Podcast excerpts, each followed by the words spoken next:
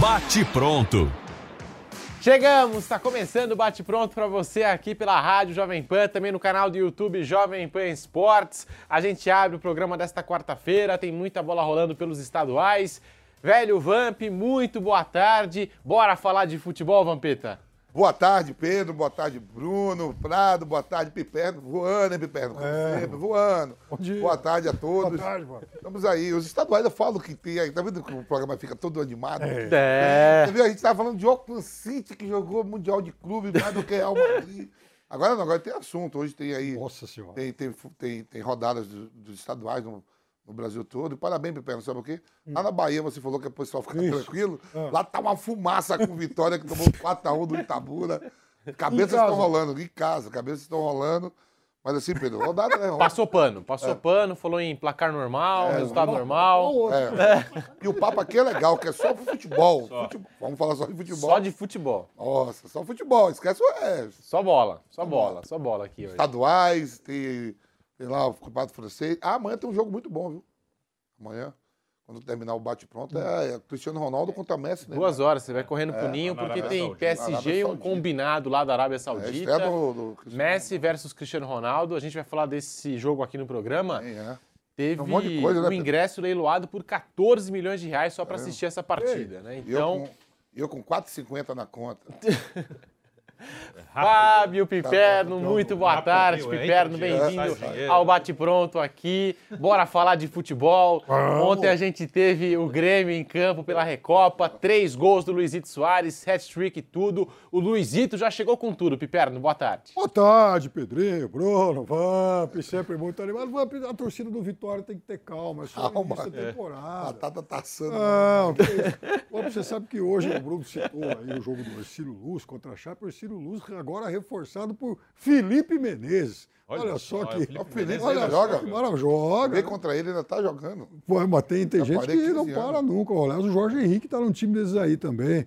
Mas calma, torcedor, é só começo de temporada, ainda é muito cedo aí para pedir cabeça de jogador, de técnico, de cartola. Né, os times ainda estão naquela fase de é, readaptação, de retomada de ritmo, ainda é pré-temporada, não há motivo para desespero. É o que eu falo pro Vampeta toda hora, tem que ter calma nesse Mas o Corinthians perder hoje pra tu ver se já vira uma fumaça, vai. Porque você vê, Vamp, 19 horas eu tô aqui pra fazer o jogo do Corinthians. olha, Vamp, porque Botou na você, escala? você vê como que. Eu? Eu não, isso aí é o senhor- senhor Gabriel Dias, eu não tenho nada a ver com isso. Aliás, eu tá botando é um escala, pra tá você. hein? Senão eu estou sendo bastante escalado. Mas, espero tá- o, mas eu, você sabe que falando em, em paciência, eu quero cumprimentar o pessoal da Salernitana lá da Itália. Esses têm que ganhar, assim, o troféu da Lai Lama da paciência, porque você vê, Vamp, no final de semana o time tomou 8 a 2 da Atalanta. Na segunda-feira, demitiram o técnico, David Nicola. Hoje, anunciaram novo técnico. O mesmo, voltou. E ele, ele- não, mas assim, é, ele salvou o time na temporada passada, Salvou, né? Foi. Salvou. Tava aquele, aquele volante lá do Corinthians. O Ederson. O Agora Ederson. tá na Tá lá ainda. Ah, é, tá, Atalanta, tá, tá. Atalanta agora. Exatamente, Atalanta que foi quem ganhou de oito. Isso é legal, pra dar um ânimo novo. O Ederson Falava- fez um gol. Falava do. Paulo Souza lá quando demitiram o técnico. Só que Nossa. voltou o técnico, né? O Paulo Souza, grande ídolo Mas do, aqui, do aqui, aqui, aqui no Brasil já teve um caso desse também. Não sei se foi o Botafogo que demitiu. O Botafogo demitiu o Cuca e três jogos depois o Cuca voltou. É, teve isso aqui também já, não é novidade. Então se espelhou aqui no Brasil. É, como Bruno o cara que Prado. separa da mulher e três meses depois volta. Volta. né? Eu tô aí, 16 anos separado de uma, quiser. Falando sobre separação, Shakira e Piquet, acho que é o tema do momento. Bruno Prado, muito boa tarde para você, Bruno Prado que adora, né, aqui esse noticiário das celebridades Sim. ou das subcelebridades que a gente tem que pesquisar Prefiro sempre as quem são. subcelebridades. Boa tarde, Bruno. Bora falar de futebol, bora falar de bola, porque agora tá pegando fogo, né? Os estaduais voltaram, tem pressão pra lá, pressão pra cá, jogo aqui, jogo ali. Boa tarde, Bruno Prado. Boa tarde, Vampeta, Pedro, Piperno. E realmente, quando começam os jogos, né, mesmo no início de temporada, é, sempre tem, sempre a, a cornetagem chega logo, né? Isso acontece. É claro que é tudo início de ano mesmo, não dá, só pelos jogos que estão acontecendo agora, não dá para ter uma conclusão. "É, esse ano desse time vai ser bom, daquele vai ser ruim, porque ganhou, porque empatou, porque perdeu. Mas, como fala o Vampeta, a fumaça começa cedo. Né? O estadual do Minas nem, nem começou, É. já tá fumaça, né? Já, Betim e Patinga, é, né? era uma. Por causa de, na segunda divisão ano Não. passado, esse cara um Jogadores jogador agora. irregular, tá, tá uma confusão nos tribunais. Ano passado, o Silvinho no Corinthians, ele foi demitido no terceiro jogo. Ele já vinha do outro ano, né? Verdade. Mas foi no terceiro jogo do estadual contra o Santos, o primeiro clássico, na Arena do Corinthians, que ele perdeu e foi demitido. E nos outros dois jogos ele não tinha perdido. Acho que empatou um, ganhou outro, aí perdeu para o Santos e mandaram o Silvinho embora. Né? Então, às vezes, as coisas acontecem muito rápido aqui. Mas é início mesmo, tá todo mundo se preparando. Tem jogador que foi contratado que nem estreou, ainda tem gente que vai chegar, tem gente que vai sair. É é um início de temporada, mas quando a bola começa a rolar, começa a ter resultado, já começa é, muita pressão, cornetagem, fumaça. Mas vamos aos pouquinhos, vamos com calma, com paciência. né? Bora falar dele, Luizito Soares, hein? O iluminado, teve a melhor estreia da carreira pelo Grêmio, hat-trick, três gols em 45 minutos e o Grêmio venceu a Recopa Gaúcha diante do São Luís de Juí. Nós estamos conferindo aqui com imagens, você que nos acompanha no canal do YouTube Jovem Pan Esportes, alguns gols do Soares que tapam, hein? Esse gol foi bonito aí, logo com quatro minutos do primeiro tempo. E a gente tem até uma enquete para você responder aqui no chat do canal do YouTube Jovem Pan Esportes. Soares será o artilheiro do Brasil em 2023? Sim, é outro patamar. Não, temos outros artilheiros. Você pode voltar daqui a pouquinho, a gente vai divulgar aqui a enquete, os resultados para você. Por enquanto está equilibrado, está começando agora, né? 50-50, mas o ano já começa daquele jeito para o Luizito Soares. Está né, mas ó, 50-50 com 620 votos. equilibrado. a coisa. 310 para cada lado. Aí. Tá equilibrado. Acho que tem, assim, né, pra... tem Hulk que faz muito gol também, tem o Gabigol, né? Tem o Hendrick aí também que vai ter muitas oportunidades também de Ano gol. passado foi o Cano.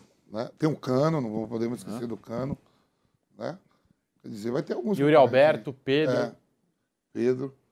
Mas, assim, se pegar de estudo e botar a carreira do Soares, está acima de tudo. Todos juntos, né? Mas, assim, vai, vai, vai, eu achei legal, tava vendo esse jogo, tava... E, e ele fez três que poderia ter feito seis. Ele ainda deu uma cabeçada, duas cabeçadas, né? Uma, aquele primeiro tempo desequilibrado.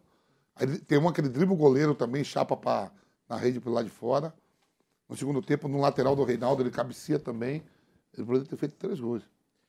Como- Seis, seis, né? Seis, seis. Mas e aí, Bruno Prado, como é que você avalia essa estreia do Luizito Soares pelo Grêmio, marcando três gols já no primeiro tempo, precisou aí de pouquíssimos minutos para balançar as redes com a camisa do Grêmio, já está empolgando o torcedor gremista para a temporada 2023, Bruno Prado. É claro que o Soares está acima de qualquer outro atacante aqui no Brasil em, em qualidade, em nível técnico, a, carreira que fez no, no Liverpool, no Barcelona, na seleção uruguaia, em outros clubes também, mas esses dois foi, foram os clubes onde ele jogou mais, onde ele jogou muita bola.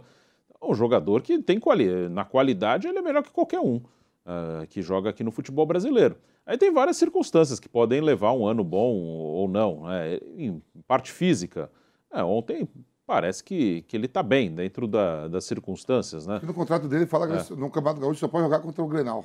Só o Ele Grenal? botou no contrato. É? Só joga Grenal. Ou nem em Porto Alegre contra os pequenos? Não, Ele- só Grenal. É, então, então ele vai jogar pouco aí, porque agora, né? Porque a- as competições brasileiras começam em abril, a Copa do Brasil, o Grêmio está desde a primeira fase e vai jogar daqui a pouco, mas ainda não tem data também. E, e depende também do time, né? É um jogo coletivo, né? Por mais que o cara seja talentoso individualmente, ele depende também do time dele. Então tem que ver como que vai ser o ano do Grêmio. O Grêmio contratou bastante, vem da Série B. É, como eu até falei ontem, não acho que o Grêmio. Normalmente o time que vem da Série B, você imagina, ah, primeiro ano é tentar se manter. O Grêmio eu não acho que vai ser assim. O Grêmio, é, também falei sobre isso ontem, acho que a queda do Grêmio foi mais assim, uma coisa de um ano só. Não foi uma coisa estrutural de um clube que está mal, que está com problema financeiro. Foi um ano, um ano muito ruim. Porque o Grêmio vinha bem nos outros anos, o Grêmio sempre na parte de cima. E acho que o Grêmio vai fazer um brasileiro brigando ali pra, por vaga em Libertadores. Até porque são muitas vagas. E o Grêmio vinha brigando sempre nessa faixa ali. O Grêmio em 2017, 18, 19, ele ficou em quarto lugar três anos seguidos. Aí em 2020 ele ficou em sexto e em 21 ele caiu. Então ele estava sempre bem ali. Aí teve um ano ruim e caiu. E agora está de volta. Então, acho que o Soares vai fazer um bom ano aqui. Aí o tamanho, se vai brigar por título, se vai ser artilheiro, depende de algumas coisas, inclusive do desenvolvimento do time.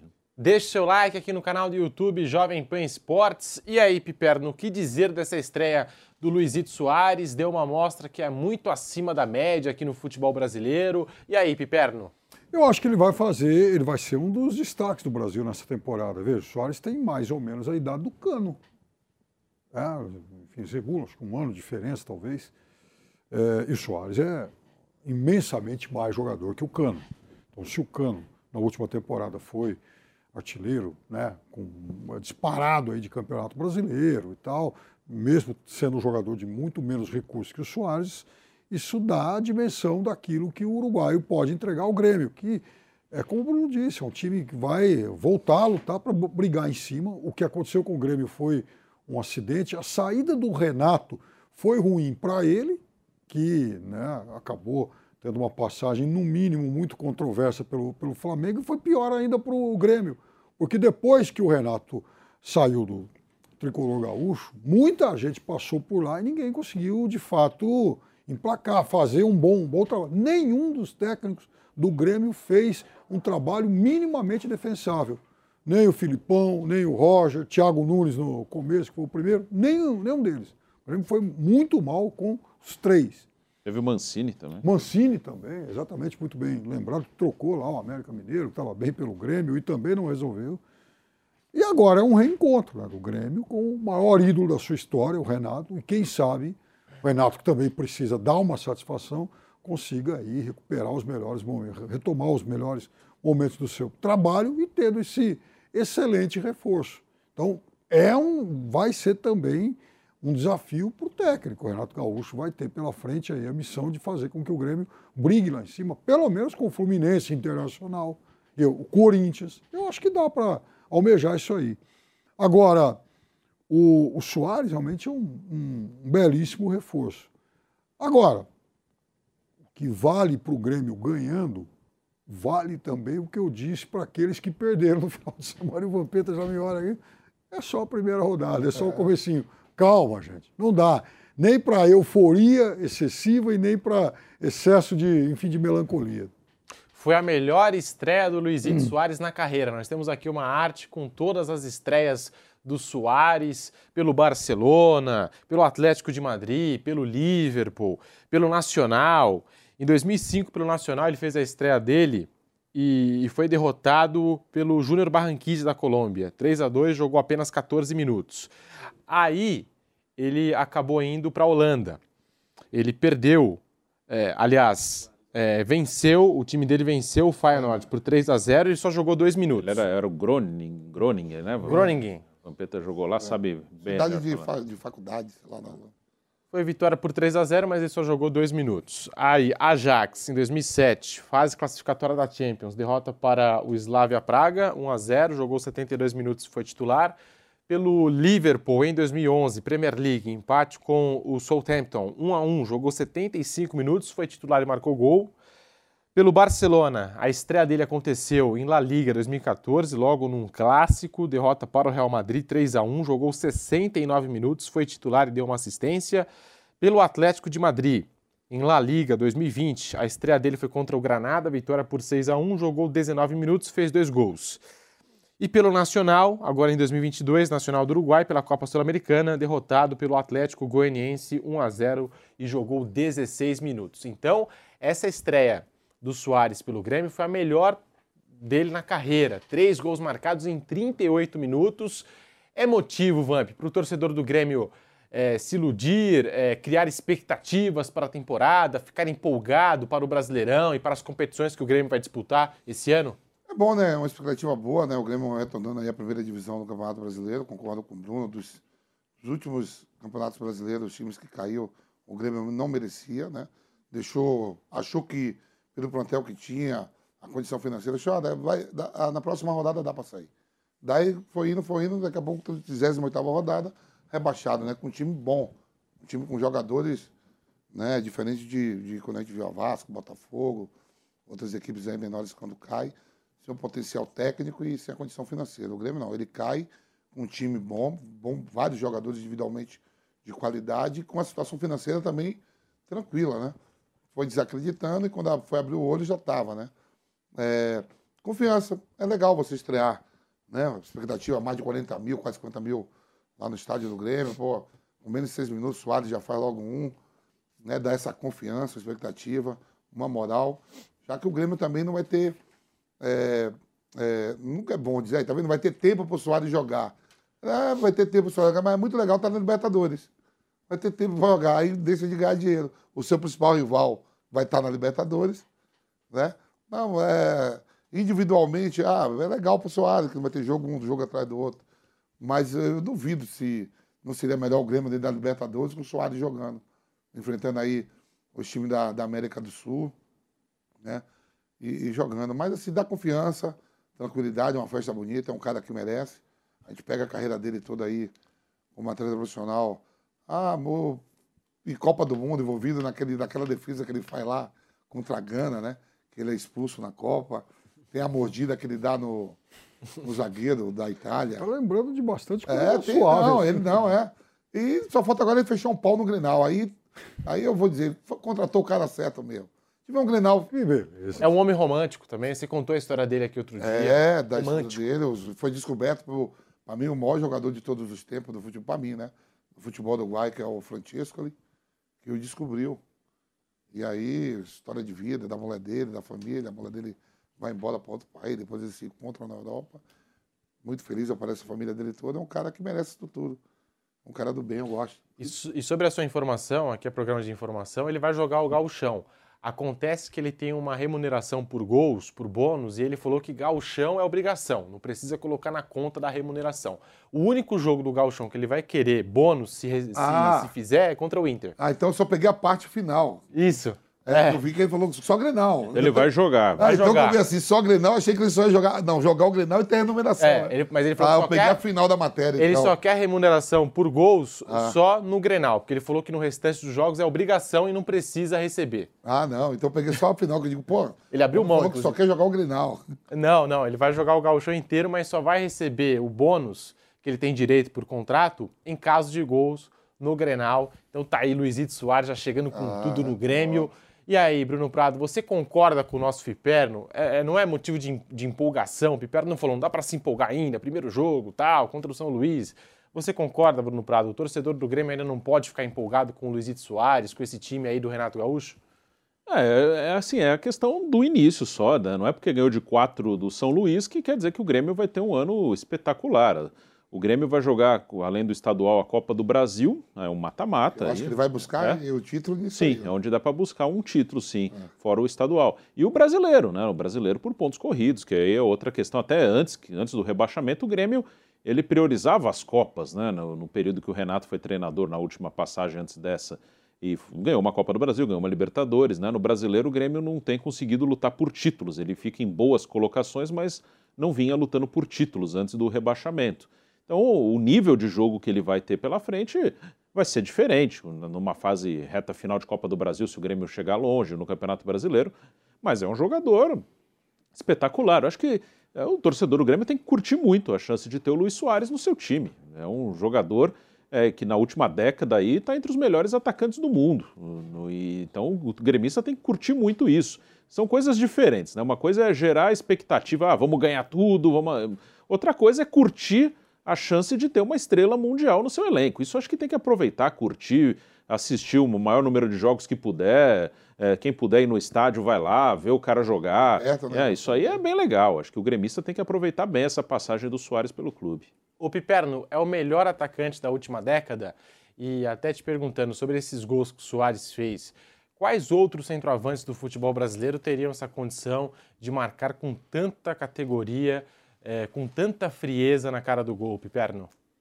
Ah, eu acho que na última década ele foi sim, vai, um dos cinco melhores atacantes do mundo. É...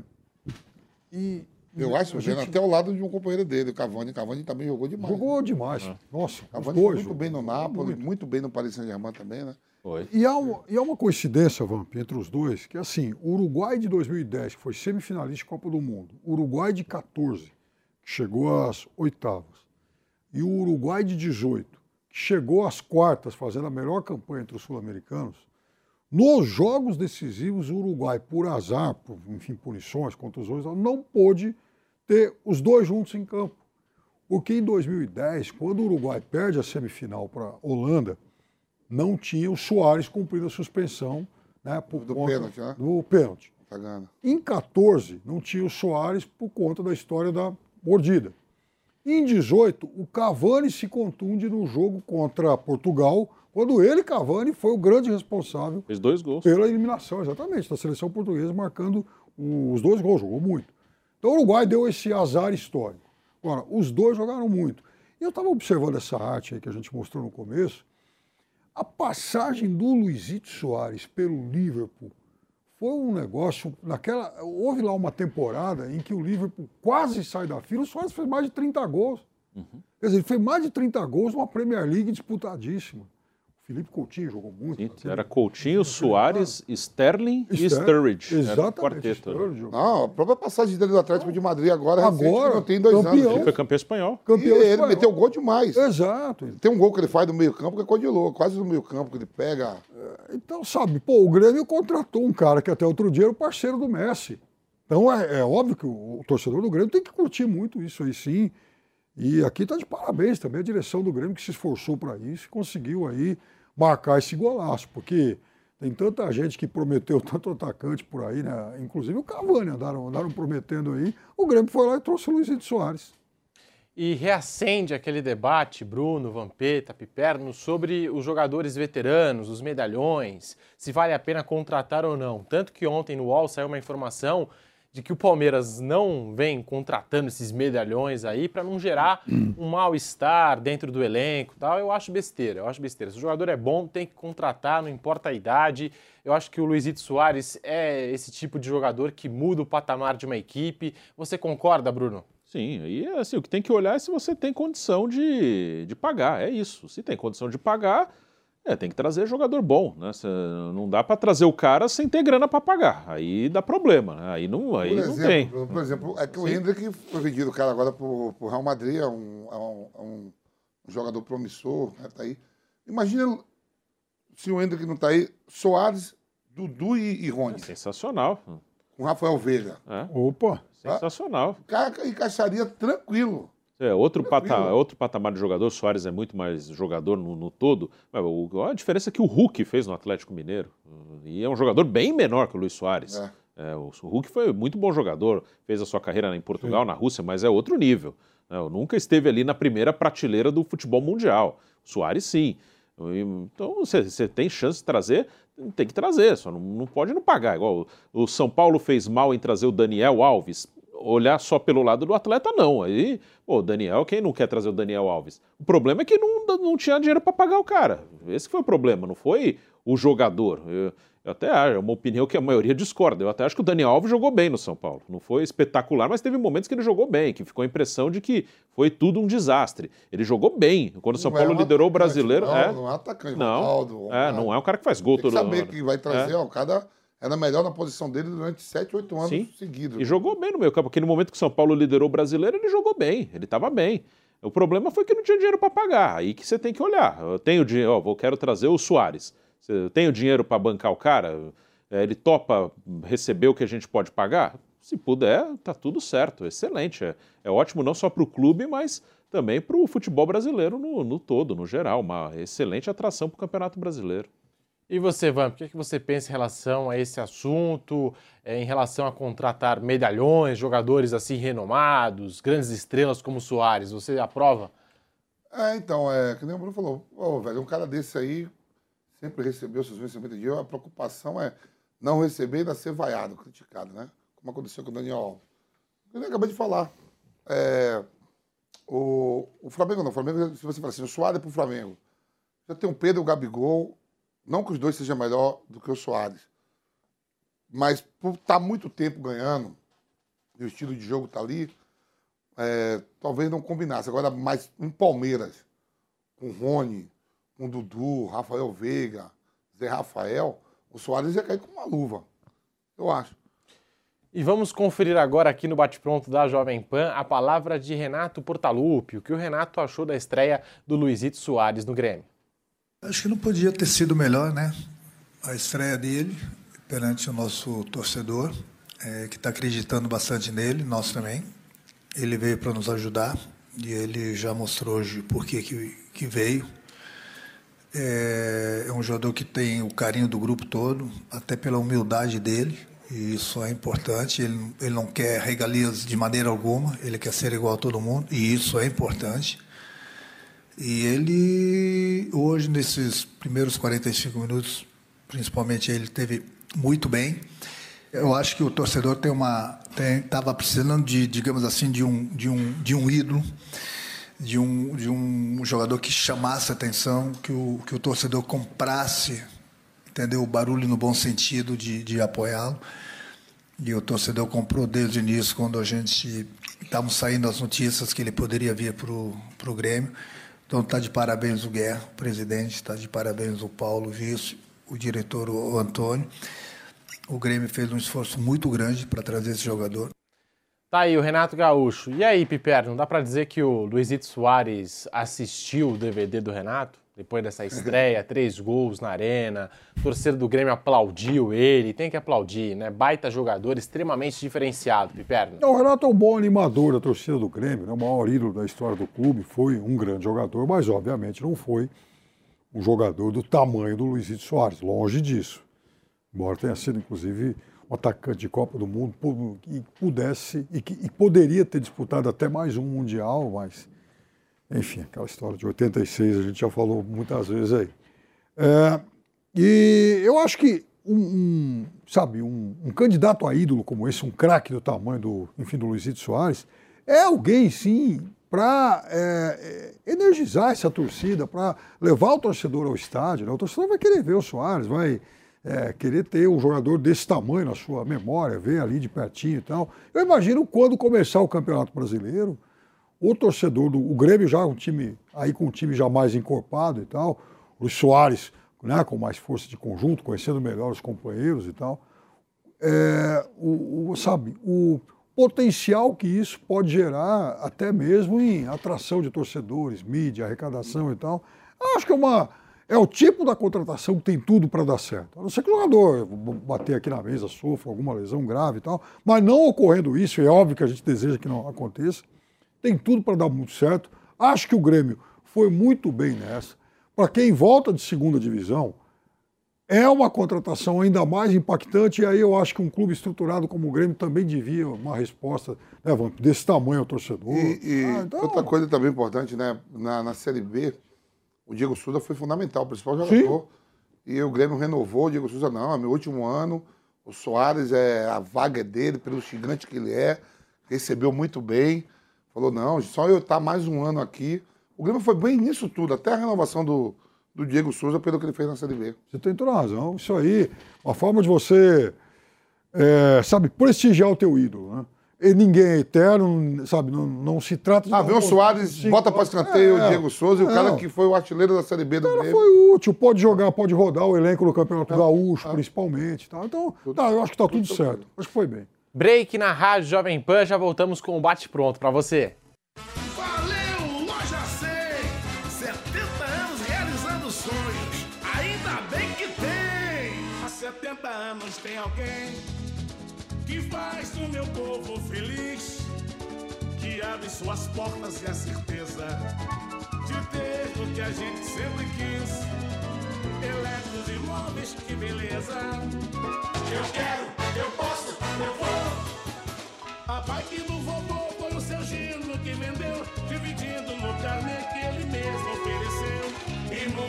Multiplicando a esperança, a grande mudança aconteceu.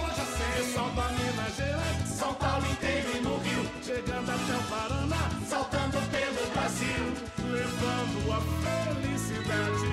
A estação das compras surgiu, há 70 anos tem alguém que faz o povo feliz, que abre suas portas a certeza ter o que a gente sempre quis.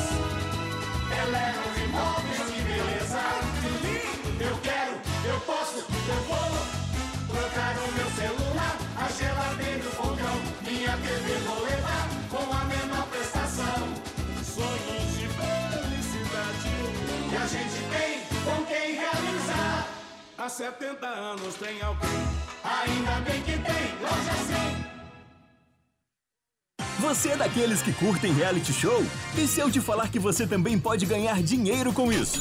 Chegou Unicorn Hunters, o programa que é sucesso nos Estados Unidos e na América Latina, agora no Brasil e aqui na Jovem Pan News. Todo domingo conheça os próximos unicórnios que precisam criar novos caminhos para potenciais investidores, inclusive você. Mas para garantir o investimento, os unicórnios vão ter que convencer os jurados e oferecer a todos, inclusive você, a oportunidade de se tornar um investidor por meio de criptomoedas chamadas Unicoins. E aí, você está dentro? Todo domingo, às 5 e meia da tarde, aqui na Jovem Pan News e também disponível na Panflix. Jovem Pan News. News. A marca da notícia. E aí, tá embarcando no mundo de apostas esportivas e não sabe por onde começar? Então conheça o vaidebob.com. Simples, fácil e intuitivo, o site te oferece as melhores odds do mercado. E tem mais. Nas redes sociais, arroba vai de Bob, você tem postagens diárias sobre as principais disputas e dicas para fazer aquela fezinha. Muita gente acha que apostar é um bicho de sete cabeças, mas agora que você tem o Vai de Bob, fica relax. Então já sabe, na dúvida, vai de Bob. Sabia que o Brasil é o maior produtor e exportador de soja do mundo e movimenta mais de 70 bilhões de dólares por ano? Com o curso de comercialização de soja e milho da Nil, você pode fazer parte do mercado que mais cresce no Brasil. Esse curso é ideal para você que quer trabalhar com trading de soja e milho no mercado financeiro e para você que é produtor e quer potencializar os lucros com sua safra. Acesse a niucursos.com.br e garanta a sua vaga. Após uma longa reforma, o Museu do Ipiranga abre as portas para sua visita e o que você não pode perder é de completá-la indo a uma das unidades do maior grupo gastronômico da região, o Grupo Sala VIP. Curta o ambiente retrô da Nico Hamburgueria. Deguste uma massa fresquinha no Nico Pasta e Basta. Aprecie a clássica pizza da Sala VIP. Ou, se preferir seguir no clima da independência, o Bar do Nico, um casarão arejado, onde tudo faz referência à história do Brasil. Mais informações no site gruposalavip.com.br. Sua visita completa. No restaurante A Bela Sintra, a verdadeira gastronomia portuguesa vai encantar seu paladar. Para pedir de entrada, salada de gambas com aspargos empanados com amêndoas. Sugestão de prato principal, o delicioso misto grelhado do mar com molho picante. Ou a lagosta a termidor, com arroz puxado. E de sobremesa, trio de doces conventuais. Restaurante A Bela Sintra. Rua Bela Sintra, 2325 Jardim Paulista. Você, conectado com a informação. Rádio e internet. Jovem Pan News. De volta pela Rádio Jovem Pan com o bate-pronto desta quarta-feira, muita bola rolando e a gente vai falar agora sobre a Supercopa do Brasil, porque nas últimas horas a CBF anunciou. Você que mudou o lugar, quer ver? Você foi ver se já mudou de novo, né? Toda hora tem uma mudança no, é, no local, na data, no horário, mas teremos Palmeiras e Flamengo numa Nega Rincha em Brasília, dia 28 de janeiro. Você não vai perder nenhum detalhe aqui na Jovem Pan. E a CBF anunciou nas últimas horas que o VAR, é, a checagem do VAR, vai ser transmitida nos telões do estádio. E essa é uma decisão que agradou muitos torcedores, mas eu queria saber de vocês, Vampeta, Piperno, Bruno Prado, foi uma boa decisão da CBF? Será que não vai, de alguma forma, durante o jogo, fazer. É, é, criar polêmica, vai pegar fogo? Foi uma boa decisão da CBF é, colocar o lance é, do VAR, a checagem do VAR no telão, como já acontece, por exemplo, nas ligas internacionais. Eu vejo bastante isso acontecer na Premier League. É, eu acho bom. Eu acho que ah, você, tá, você mostra para o público que está no estádio também o que está sendo checado, o que está acontecendo. Porque quando a gente está vendo o jogo pela televisão, né, a gente tem a, a imagem do que está rolando. Né? Quem está no estádio, às vezes, não sabe nem o que aconteceu. Que no estádio, às vezes, você não vê tudo. Né? Você não consegue ver. Eu estava, por exemplo, no jogo do Palmeiras, sábado. O segundo gol que foi anulado por impedimento do Dudu, é, assim, eu sabia que o gol estava sendo checado, né? a gente estava acompanhando, mas perguntaram na transmissão, estava impedido ou não estava? Eu falei, ah, não tenho a menor ideia. Eu não tenho. Ali não tem, no, no, Morumbi tem uma TV ali na cabine, no, no Allianz Parque não tem. Falei, cara, eu não sei, eu não vou falar aqui. Também não tem. É, eu não vou falar aqui coisa que eu não tenho, não tenho como saber. E é no alto ali a cabine. Eu não tenho a menor ideia. Então quem está no estádio não sabe o que está acontecendo. Mauro Então, Betti disse que que muita gente saiu do Allianz É. Parque aquele dia Achando que falando, foi 1x0 Palmeiras. né? falando que o Palmeiras chegaram no jogo. É, uma- Pô, Mauro, a gente, pá, o Palmeiras venceu 1x0. Jogamos pro- bem, mas foi É 1 a 0, estreia e tal, dá pra. É, então. Então, que é bom mostrar transparência. Você está mostrando, todo mundo que está assistindo o jogo pela TV está acompanhando, está vendo o que está acontecendo. Às vezes o cara que está no estádio, o gol é anulado, ele não, tem, não sabe nem o que foi que aconteceu. Então, acho bom, acho que é, isso aí é bom, é transparência, mostrando para todo mundo o que está acontecendo no jogo. E pra você, Vampeta, é uma boa decisão da CBF ou você acha que essa decisão vai colocar mais pressão da torcida em cima da arbitragem? Acho bom. É na Inglaterra que passa, né? Cheque, cheque gol, né? É, eles Quando mostram, tem eles não mostram a né? imagem, mas eles mostram ali. Cheque, cheque, é né? o que está o que tá sendo checado. Checado, né? Eu acho legal. Acho legal. Tem que compartilhar o torcedor, que é o principal, que paga o ingresso que está ali, que por sinal que paga até mesmo até o VAR, né? O dinheiro da renda também é tirado, né? Para quem organiza. Eu acho da hora, vamos ver. E aí, Piperno, você acha legal? Você acha que pode colocar mais pressão na arbitragem? Ou é legal pelo fato de ter mais transparência? Eu acho que vai tornar tudo muito mais transparente, sim. E a arbitragem vai ter que se adaptar a esses novos tempos, vai ter que aprender a conviver com isso. E, e eu, agora, eu acho que uma das consequências disso, Pedrinho, é que o- os árbitros, os árbitros brasileiros que não são bons e não têm muita segurança, eles vão ficar ainda mais, ainda mais inseguros. Eu acho que as checagens de VAR no- do- lá na cabine, elas vão se multiplicar. Qualquer, assim, qualquer, por menor que seja a suspeita de dúvida, o árbitro vai passar a recorrer à cabine exatamente para dar essa satisfação ao torcedor também. No sentido de, ah, bom, eu não vou querer assumir sozinho tal erro. Então eu acho que talvez a gente multiplique essas paralisações aí durante os jogos, porque o árbitro brasileiro ele é ruim e ele é inseguro, já quer parar o jogo por qualquer coisa. Imagina agora é, tendo é, que compartilhar né, todas essas imagens e, portanto, a sua interpretação com o estádio lotado. Então, vamos ver como é que eles se comportam. Nós temos aqui uma fala do Edinaldo Rodrigues, presidente da CBF, sobre esse assunto. Ele falou o seguinte, abre aspas, queremos que todas as nossas competições possam ter essa transparência, fica melhor para quem está assistindo, fecha aspas. Essa novidade foi anunciada pela CBF nesta terça-feira e o árbitro da partida será o Wilton Pereira Sampaio, já causando muita polêmica nas redes sociais, ele que representou o Brasil na Copa do Mundo. Uma boa escolha, Bruno Prado, Wilton Pereira Sampaio, para essa Supercopa do Brasil envolvendo Palmeiras e Flamengo? Ah, dentro das opções da arbitragem brasileira, ele é um dos melhores mesmo. Né? Ele e o, e o Klaus, os dois que foram para a Copa. É, o Wilton na Copa, ele, ele vinha bem. Né? Aí o jogo França-Inglaterra, ele realmente não foi bem.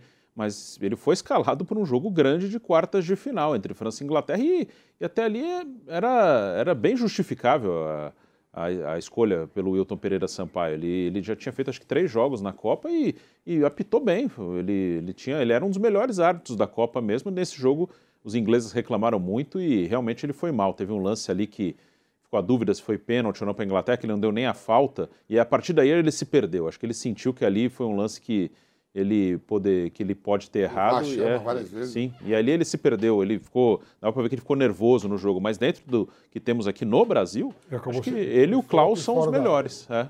É. foi falta fora da área ele não deu então mas acho que dentro do que temos aqui ele e o Klaus que foram para a Copa realmente são os melhores que nós temos E além da torcida, os jogadores também vão acompanhar a checagem do VAR em tempo real. Será que não vai inflamar o- os jogadores dentro de campo, essa decisão da CBF? E outra coisa, naqueles lances bem, né, sabe assim, a gente bem, ajus- bem ajustados, né? Será que também que não vai causar muita polêmica dentro do estádio? Eh, às vezes pode influenciar numa decisão da arbitragem? O lance de impedimento, ok, tranquilo, passa ali. Embora de- aqui, no, aqui no Brasil tem alguns lances mais ajustados em que até isso acaba gerando né, uma certa dúvida. Agora, eu fico imaginando lance interpretativo, lance de mão, por exemplo. se a mão estava um pouco mais ou um pouco menos colada ao corpo, como é que foi isso, se bateu ou não. Confusão vai dar, certeza. Vai dar, vai dar. Isso aí. Com isso ou sem isso. É por isso que o árbitro agora ele vai ter que ser mais firme. Porque é, todo mundo está vendo o mesmo lance que ele. Então, é, é claro que ele vai ter não apenas que ser mais firme, mas também se aprimorar mais, quer dizer, interpretar melhor. Quer dizer, vai ter, por exemplo, é, carrinho na bola que pega o jogador, é pênalti, é pênalti ou não pênalti. Quer dizer, a bola bate na perna e no braço, ou então o braço está um pouco mais aberto, e aí, é pênalti ou não é? é? Isso realmente vai dar muita, muita discussão, mas eu acho que, independentemente desse aspecto, tem que mostrar. Vai exigir mais preparo da arbitragem, eu acho. Eu penso assim, já pensou o Maracanã lotado, final de, de Copa, de alguma competição, e aí tem um lance polêmico vendo o Flamengo, aí o árbitro tem que marcar ali aquele lance bem ajustado, sabe? Eu acho que vai ser difícil. Eu acho que é, vai exigir uma preparação da arbitragem para aguentar a pressão. Já é xingado antes de ter isso tudo. antes de ter vá tudo, mãe de juiz é a que mais xingada no mundo. É verdade. Mãe de árbitro. Eu uma vez eu contei com o Paulo César de Oliveira, eu falei, sua família, sua mãe, eu tenho pena dela, é a mais xingada do Brasil. Tem dois. Três? É, tem três, né? É, tem, acho que a irmã, né? Acho que a irmã também. É, é. três. Aí mas é xingado antes. Não tem jeito. Vamos ver se melhora, né? Estamos falando aqui da Supercopa do Brasil entre Palmeiras e Flamengo. Você confere no dia 28 de janeiro, já está chegando, em Palmeiras e Flamengo aqui na Jovem Pan. Palmeiras, inclusive, que neste domingo tem o clássico contra o São Paulo e no outro final de semana, no sábado, tem esse compromisso diante do Flamengo. O Flamengo que entra em campo hoje pelo Campeonato Carioca contra o Madureira, mais um teste para os comandados do Vitor Pereira, né? O Flamengo que segue o planejamento do Vitor Pereira, levará a campo o que tem de melhor. O técnico português quer dar minutagem aos principais atletas, já avisando essa decisão da Supercopa. Também está chegando para o Flamengo Mundial de Clubes, agora já no comecinho de fevereiro. O Flamengo é o líder da competição, está invicto no Carioca após vencer a Audax e também a Portuguesa. A gente tem aqui até uma provável escalação do Flamengo para esse jogo de mais tarde. A Jovem Pan acompanha tudo nas ondas do rádio, também pelo canal do YouTube Jovem Pan Esportes. Você vem com a gente. O Flamengo deve entrar em campo com Santos no gol, aí vem Varela, Davi Luiz, Fabrício Bruno ou Léo Pereira, há essa dúvida, e Ayrton Lucas. Thiago Maia, Gerson, Everton Ribeiro e Arrascaeta. Na frente, Gabigol e Pedro. O Flamengo não poderá contar nesse jogo com o zagueiro Rodrigo Caio, em trabalho de recondicionamento físico, Felipe Luiz recuperando-se de uma lesão sofrida na final da Libertadores, Bruno Henrique lesionado, Vitor Hugo com uma fratura no pé direito e Vidal também está fora porque sentiu um desconforto mu é, muscular. Então tá aí. É o Flamengo sem algumas peças, mas tá aí. Toda a cavalaria à disposição, basicamente esse é o time titular do Flamengo que a gente conhece. E tem uma questão que envolve o Flamengo no mercado da bola, sobre o Lyon. Parece que o Lyon está tentando atravessar a negociação do Overhampton pelo João Gomes. Mas antes, falando desse jogo, Bruno Prado, Vampeta, Piperno, mais um teste para o Vitor Pereira no estadual, colocando toda a cavalaria, dando minutagem para esse time do Flamengo, que já começou a temporada on fire. Venceu agora a Portuguesa do Rio 4 a 1 no Maracanã e agora mais um teste visando a Supercopa do Brasil e o Mundial de Clubes. Bruno Prado. É, o Flamengo é o time que tem mais compromissos aí nesse primeiro momento do ano, né? Ele tem a Supercopa, tem o Mundial e tem a Recopa Sul-Americana. Então o Flamengo precisa estar com seu time é, mais bem ajustado, né? taticamente, fisicamente, em todos os aspectos. Ele precisa chegar mais rápido no seu melhor, ou mais próximo do seu melhor, antes dos outros, né? principalmente pelo Mundial. O jogo com o Palmeiras tem a rivalidade ali, que criada principalmente nos últimos anos, né? são os dois grandes clubes do continente, então é um jogo que é, vai ter um peso maior até do que a própria taça que está em disputa, por ser Flamengo e Palmeiras, fica um jogo maior. E depois tem o Mundial de Clubes, né, que é um objetivo do Flamengo, claro. É, como o Palmeiras, ano passado, tinha um Mundial também em fevereiro, e o Palmeiras teve que acelerar o processo ali. O Palmeiras é, já fez acho que cinco jogos do Paulista antes do Mundial e foi colocando os seus melhores jogadores, tentando acelerar um processo de é, readquirir forma física, de ritmo de jogo. Então o Flamengo deve partir mais ou menos para o mesmo caminho. Contra o Aldax foi um time reserva, depois contra a Portuguesa o time titular e agora vai de novo com o time titular contra o Madureira. Então é uma. O Flamengo precisa acelerar. Ontem o Fluminense, por exemplo, jogou com o time reserva. Né? O Fluminense jogou o primeiro jogo com, com, o time completo contra o Rezende, ontem contra o Nova Iguaçu.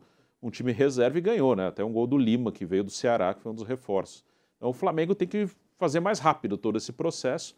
Então o Vitor Pereira vai colocando em campo os seus melhores jogadores para tentar chegar da melhor forma possível para a Supercopa e principalmente para o Mundial de Clubes. Piperno, o Flamengo terá sete competições esse ano, vai disputar sete títulos, quatro já nesse primeiro semestre, Supercopa do Brasil, Campeonato Carioca, Recopa e, Mundial. e o Mundial. Mundial agora já no começo de fevereiro.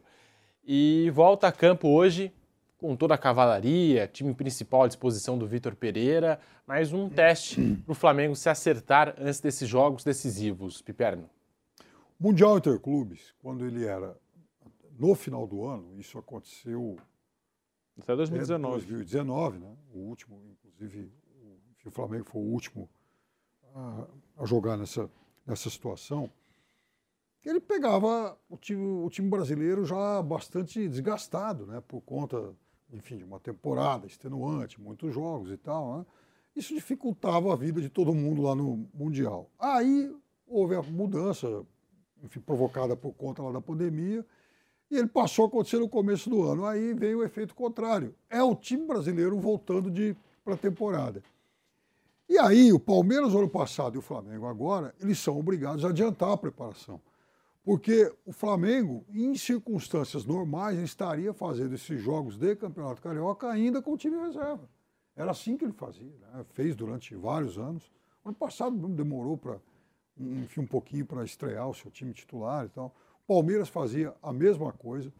Só que aí, o ano passado, o Palmeiras já fazendo aqueles primeiros jogos com o seu time titular, porque precisava realmente dar ritmo para o pessoal que ia jogar o Mundial. Mesmo se aplica ao Flamengo agora, talvez não fosse o desejado pelo técnico Vitor Pereira, mas tendo a urgência do Mundial no caminho, tem que fazer, não tem outra alternativa. É obrigado a escalar o que tem de melhor a cada jogo. É isso. Vampeta, hoje tem Flamengo e Madureira, Campeonato Carioca, Vitor Pereira colocando toda a cavalaria e tá certo, tem que colocar agora os melhores para jogar, já acertar esse Flamengo, porque o Mundial de Clubes bate na porta, tem a Supercopa do Brasil contra o Palmeiras e se não ganhar, a gente sabe. Pelo menos entre os torcedores, o bicho vai pegar, Vampeta. Não tem paciência, né, Vamp? Não, aí é mais tranquilo, é dos times que vem ganhando, né? Mas o comentário vai ser em cima do jogo, não da temporada, né? Porque não estão em jejum de títulos, né? Já começa a temporada, todo ano eles dois disputando junto com o Atlético Mineiro, que não foi bem na temporada passada, é, valendo uma taça, né? O Flamengo mais de olho ainda no Mundial, você vê que ele, eu acho que ele bota agora para jogar esse jogo diante do Madureira no final de semana deve dar folga para os caras voltar a jogar o jogo do Palmeiras e depois embarca para jogar lá a semifinal né, do Mundial de Clubes. Né? É, a programação sendo feita, como, como o falou, Bruno, mudou a fórmula do Mundial, era no final do ano. Eu até achei melhor essa fórmula do Mundial ser, ser jogado no ano seguinte, porque eu vi o Palmeiras sendo campeão da América e três dias depois, é, uma semana depois, parecia que não ganhou nada, ser campeão da América porque saiu do, perdeu o Mundial. Agora não, dá tempo de você comemorar Libertadores, tudo. Porque parece que quando você perde o Mundial, logo na sequência, assim, parece que você. A temporada foi ruim, horrível. Porque vem com, com, com a perda do Mundial e parece que a temporada foi ruim. Ganhando um, um campeonato sul-americano como a Libertadores. Né? Aí dá tempo de curtir, sair de férias, e voltando e, e tendo um gás melhor. E Bruno, Vampeta, Piperno, a gente está falando agora do Flamengo e nas últimas horas saiu a notícia de que o Lyon está interessado no João Gomes, quer atravessar o negócio do Dá João Gomes com o. Overhampton. Houve inclusive uma ligação do John Textor para o presidente do Flamengo, Rodolfo Landim, e aí é que tá. Muitos torcedores já criaram aí uma teoria nas redes sociais que o Flamengo tem que tomar cuidado nesse negócio, porque a gente sabe, o grupo do John Textor hoje tem várias equipes ao redor do mundo, entre elas Lyon e Botafogo. E aí já tem gente dizendo, o Flamengo tem que tomar cuidado. Palace também, né? Crystal Palace. O Flamengo tem que tomar cuidado, porque se vender o João Gomes para o Lyon e não der certo lá, ele pode vir para o Botafogo, pode reforçar um rival. Nossa, mas aí vai mudar realmente o, né, o preço do euro por causa do Lyon, da Libra por causa do Crystal Palace e do Real também. Que coisa impressionante. Então, é, tá dando 2 milhões a mais. Tá dando, o Flamengo tem que pegar essa grana, se o Textor realmente assinar o checão lá, e fim de conversa. Overhampton, 17 milhões, Lyon, 19 milhões. São as duas ofertas que estão na mesa do Flamengo. 2 milhões de euros, né? De euros, Vamos é. esclarecer. E eu ouvi dizer que o jogador. Não, mas o jogador, Piperno, falou que quer jogar o campeonato. Quer jogar na Inglaterra. É, na Inglaterra. É isso que está pegando, né? Que o jogador já tinha um acordo ali, acertado com o Wolverhampton, aí surgiu o Lyon e o jogador quer jogar na Premier League, que é a grande liga do mundo, né? E o Lyon está oferecendo um pouco mais de dinheiro que o Wolverhampton. Então tem essa questão, o jogador vai sair aí agora é para onde vai, como é que vai fazer, se o Wolverhampton vai dar um pouco mais de dinheiro, enfim, vamos ver o que vai acontecer. Mas essa questão do Textor, é, isso aí pode acontecer lá na frente, pode, mas assim, a ideia é que o cara vá para a Europa e fique lá por bastante tempo. E é uma boa moeda, hein? É, sim. É, o- e, são coisas diferentes, né? O Textor, ele tem os negócios dele. Ele, ele agora é o principal acionista do Lyon. é, ele, o Lyon teve por muitos anos... Tem um dono, né? Que é o Aulas, né? Que mudou realmente a história do clube. Até quando eu tive lá no clube em 2019, o Juninho estava como diretor e o Juninho estava explicando que ele foi o primeiro diretor de futebol da história do Lyon, que o presidente, que, que era dono do clube, o Lyon, era um time que, os sete vezes campeão francês, ele nunca tinha sido campeão. Ele mudou realmente de patamar. E o presidente era, centralizava tudo. E o Juninho foi o primeiro contratado para ser um diretor. Não existia essa figura no Lyon, porque o Aulas, que era o presidente, dono do clube, tomava todas as decisões. O Juninho é o maior ídolo da, da história do Lyon. Naquele momento que o clube dominou o campeonato francês, ele era o grande jogador, é um grande ídolo, então o presidente confiou nele. E agora, talvez alguma questão financeira, teve que vender grande parte ali da, das ações do clube para o Textor. Mas o Aulas acho que vai continuar influenciando de alguma maneira. Mas são negócios diferentes. O Textor tem o Crystal Palace, tem o Lyon, tem o Botafogo, e ele quer que funcione, né? Não é uma. Ele não vai levar jogador para o Lyon para trazer para o Botafogo. Ele vai levar para o Lyon para dar certo no Lyon. O que ele vai torcer para o cara jogar bem no Lyon, e se jogar bem, vem o Paris Saint-Germain, por exemplo, vai, ele vai pagar 19. Pô, se o Paris Saint-Germain daqui a uns anos oferecer 35, 40, ele vai achar maravilhoso, né? É isso que ele quer fazer. Né? Ô Vampeta, nessas horas, pesa a vontade do jogador de se transferir para a Premier League ou pesa a vontade do clube de querer ganhar um pouquinho mais e aceitar o negócio do Lyon? É a vontade do empresário, do jeito que esses caras estão hoje comandando, sendo comandados pelos empresários. Ó, os caras vão dizer, ah, vai para a Europa, vai ganhar mais aqui e convence. Chama a família, tudo, é. Pesa mais a vontade do empresário.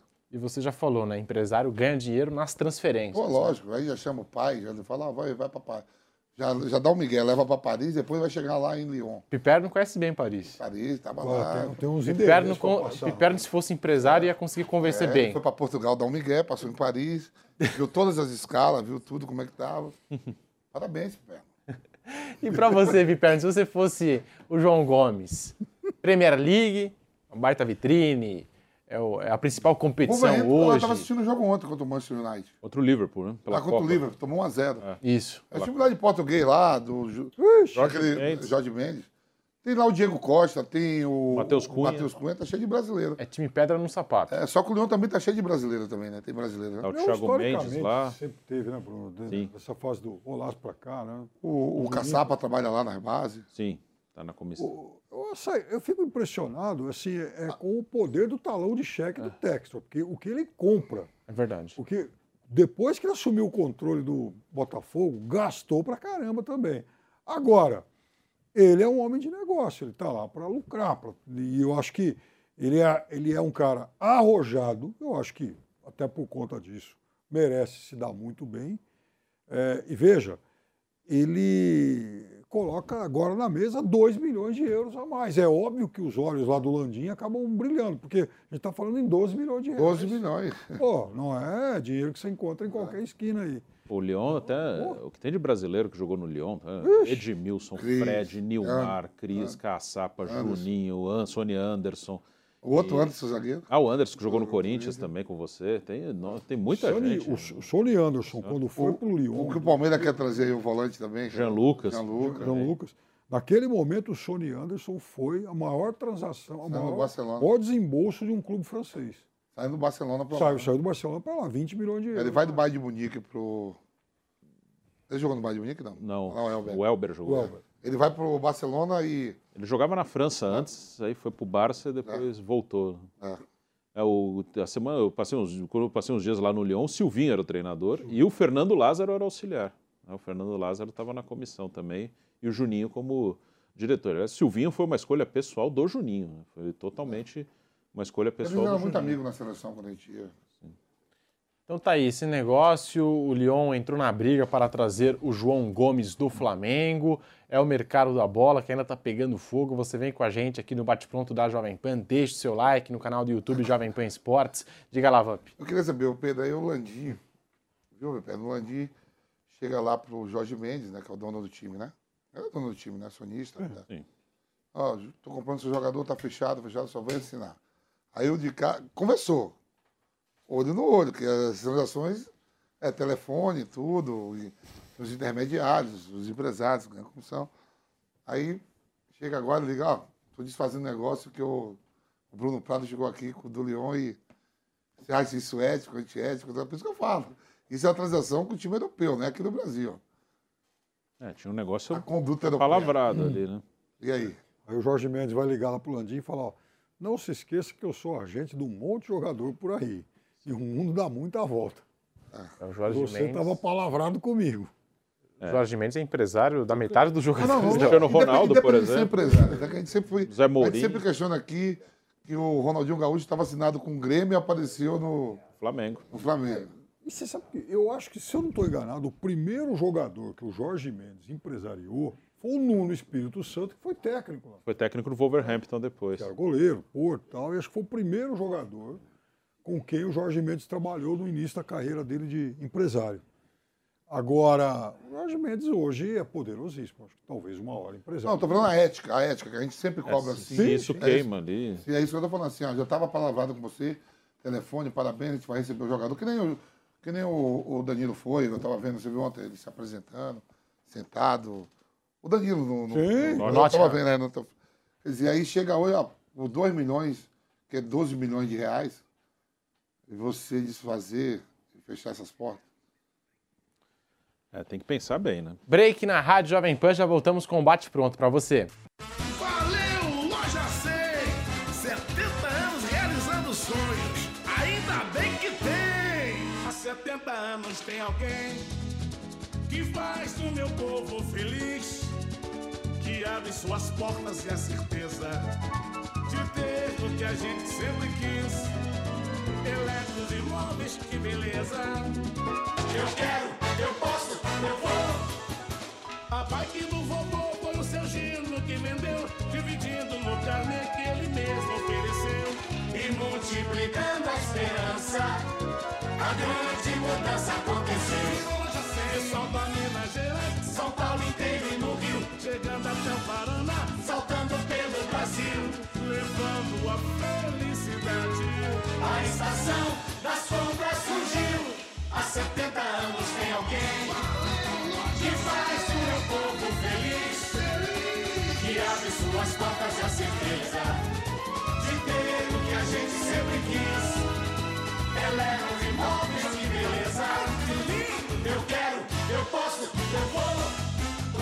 meu celular, a geladeira e o fogão, minha TV vou levar com a menor prestação.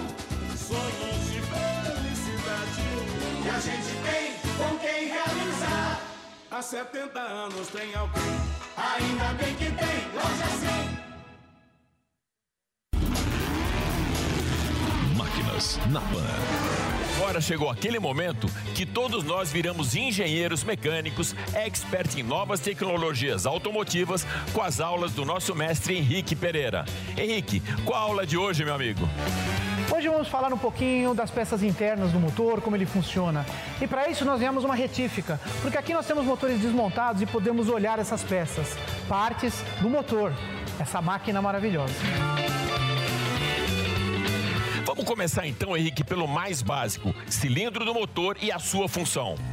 Cilindro do motor é a região do motor onde ocorre a explosão, onde ocorre a mistura do ar com combustível, que na presença de uma faísca faz uma explosão e gera um movimento rotatório. Aqui nós temos o motor, quatro cilindros aberto e ali a parte superior, que chamamos de cabeçote. Dentro desses cilindros, ele recebe ar, combustível, os pistões sobem, comprimem essa mistura, que na presença da faísca são jogados para baixo, gerando um movimento no eixo e o motor rotacional. Máquinas na Pan. Todo domingo, 7 da manhã. Na Jovem Pan News. E aí, tá embarcando no mundo de apostas esportivas e não sabe por onde começar? Então conheça o vaidebob.com. Simples, fácil e intuitivo, o site te oferece as melhores odds do mercado e tem mais. Nas redes sociais, arroba vai de Bob, você tem postagens diárias sobre as principais disputas e dicas para fazer aquela fezinha. Muita gente acha que apostar é um bicho de sete cabeças, mas agora que você tem o Vai de Bob, fica relax. Então já sabe, na dúvida, vai de Bob. A notícia em tempo real. Jovem Pan News. Empreendimentos inovadores, negócios de alto impacto, startups prontas para dar o salto mais importante de sua história. Conheça as próximas empresas avaliadas em bilhões de dólares com a Jovem Pan. Conecte-se com os inovadores do programa Unicorn Hunters e defina seu próximo investimento. Acesse jovempan.com.br barra Unicorn Hunters. O Zuco traz o melhor da cozinha italiana. Massas, carnes, risotos e outras opções compõem o menu da casa, que ainda oferece mais de 240 rótulos de vinho. Zuco, Rua Adoc Lobo, 1416. Sabia que o Brasil é o maior produtor e exportador de soja do mundo e movimenta mais de 70 bilhões de dólares por ano? Com o curso de comercialização de soja e milho da Nil, você pode fazer parte do mercado que mais cresce no Brasil. Esse curso é ideal para você que quer trabalhar com trading de soja e milho no mercado financeiro e para você que é produtor e quer potencializar os lucros com sua safra. Acesse a niucursos.com.br e garanta a sua vaga da Rádio Jovem Pan falando desse jogo, uhum. Palmeiras e Flamengo, esse confronto dos técnicos portugueses, Abel Ferreira, Vitor Pereira e com a palavra o Fábio Piperno. Então, em relação ao Scarpa, eu já falei muitas vezes sobre isso, né? por mais que ele não seja um jogador igual ao Veiga, são meias de características diferentes, um mais armador, o outro quase que um atacante, né? no caso o Veiga. É, o Palmeiras vai ter, o Palmeiras desde, o, desde agosto do ano passado, o Palmeiras já vem jogando com o um único meia, desde aquele momento em que o Scarpa foi expulso, depois o Veiga se contundiu e nunca mais o Palmeiras voltou a atuar com dois meias, porque depois, inclusive, o Palmeiras tinha contratado vários centroavantes, o Merentiel, o, o, o Flaco Lopes, em seguida vem o Hendrick, e o Palmeiras passa a, a jogar de uma forma diferente, com dois atacantes abertos e mais um centralizado. Então, essa é a nova ordem no Palmeiras. Agora, o difícil, o mais complicado, obviamente, é a substituição do Danilo, porque é um volante muito especial, um volante que reúne características diferentes. Então, o técnico do Palmeiras vai ter que quebrar a cabeça para isso. Agora, ele é muito competente também. O, o eu estava vendo é, no, o Sassuolo, né? Na Sim. Itália, que está o Mateuzinho, né? Ele, ele é vendido por 10 milhões, se não me engano, 10 milhões de euros.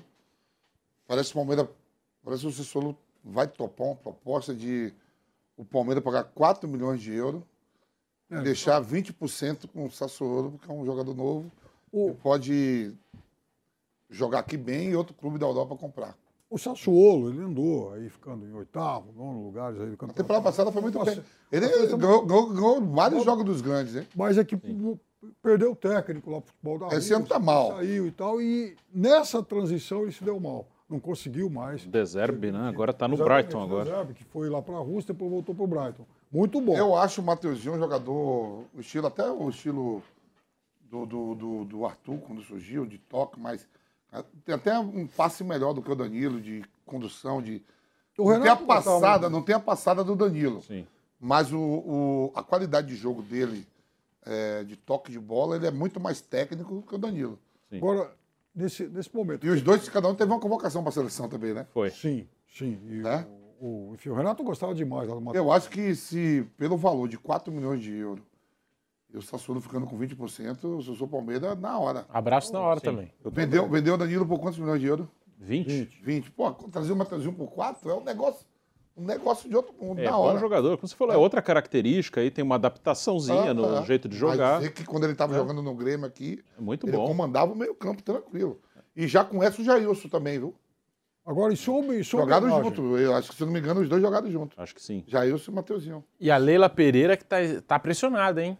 Já começou o ano pressionada por contratações. Eu, eu daria, eu, se fosse eu, daria uma banana pra todo mundo que tá enchendo o saco aí, pressionando. pra Não, mas você acha que é um mau negócio não, trazer o, o, daria, não. Você acha que é um mau negócio trazer o Mateuzinho por 4 milhões de Não, eu acho que é um ótimo negócio. Agora, eu acho o seguinte, eu daria uma banana. Você não vai achar É. outro volante igual o Mateuzinho por 4 milhões de euros. Não, muito também, bom. eu também acho muito bom. Porque é o seguinte, sabe, eu acho que ela e a equipe de trabalho dela, o- enfim, os gestores dela, tem no mínimo, no mínimo, no mínimo, um pouquinho de credibilidade por tudo que fizeram nesse- nesses últimos tempos. Ou seja, se vai demorar uma semana, um mês a mais ou a menos para trazer alguém, é aquilo que eu falei, gente, calma. Sabe, não tem que contratar essa pressa, essa sangria desatada, essa coisa assodada que, inclusive, só vai servir para aumentar o preço. Ano passado ficou aquela coisa no início O do ano nove. 9, tem que trazer o O 9, nove, pelo amor de Deus. Se não tiver o 9, foi lá e jogou o Rony de 9 com a maior parte do ano. O, o, o bem. fra- fraco. Tia Leila, dá uma banana. Franco Lopes é 9, né? É. Talvez foi a caça por causa disso, de tanto insistir com 9, 9, 9, 9. Comprou ele por 10 milhões, né? Aí veio o Navarro no começo do ano, depois os dois, É. depois o Enfim Merentiel, o Flaco Lopes, e aí surgiu o Hendrick. Hoje tem quatro. É. Queriam E tanto hoje 9 começa tem o 4. Sul-Americano. É hoje ou amanhã? É, corretado. É hoje ou amanhã começa o Sul-Americano aí. E Acho o que João o Flaco Guilherme vai tá ser lá. O João Guilherme tá lá também. O Luiz Guilherme. O jogador O vai Guilherme. inclusive, mas o Luiz Guilherme tá. É. Né? Não, o João Guilherme não vai narrar, o Guilherme. Não, já entra. Ah, o João Guilherme, porque eu vi com João ele na Guilherme, cabeça João que- Guilherme. Ô, deu área de lá, da, né? deu área da esquerda. Geraldinho. Pra Paramount. Tem mais gente lá, é, programa de informação. O, o outro também lá, o Prieto. O Rômulo. Pietro, Rômulo Mendonça. Todo Rômulo mundo, foi pra nós estamos aqui firme, vamos dar a mão.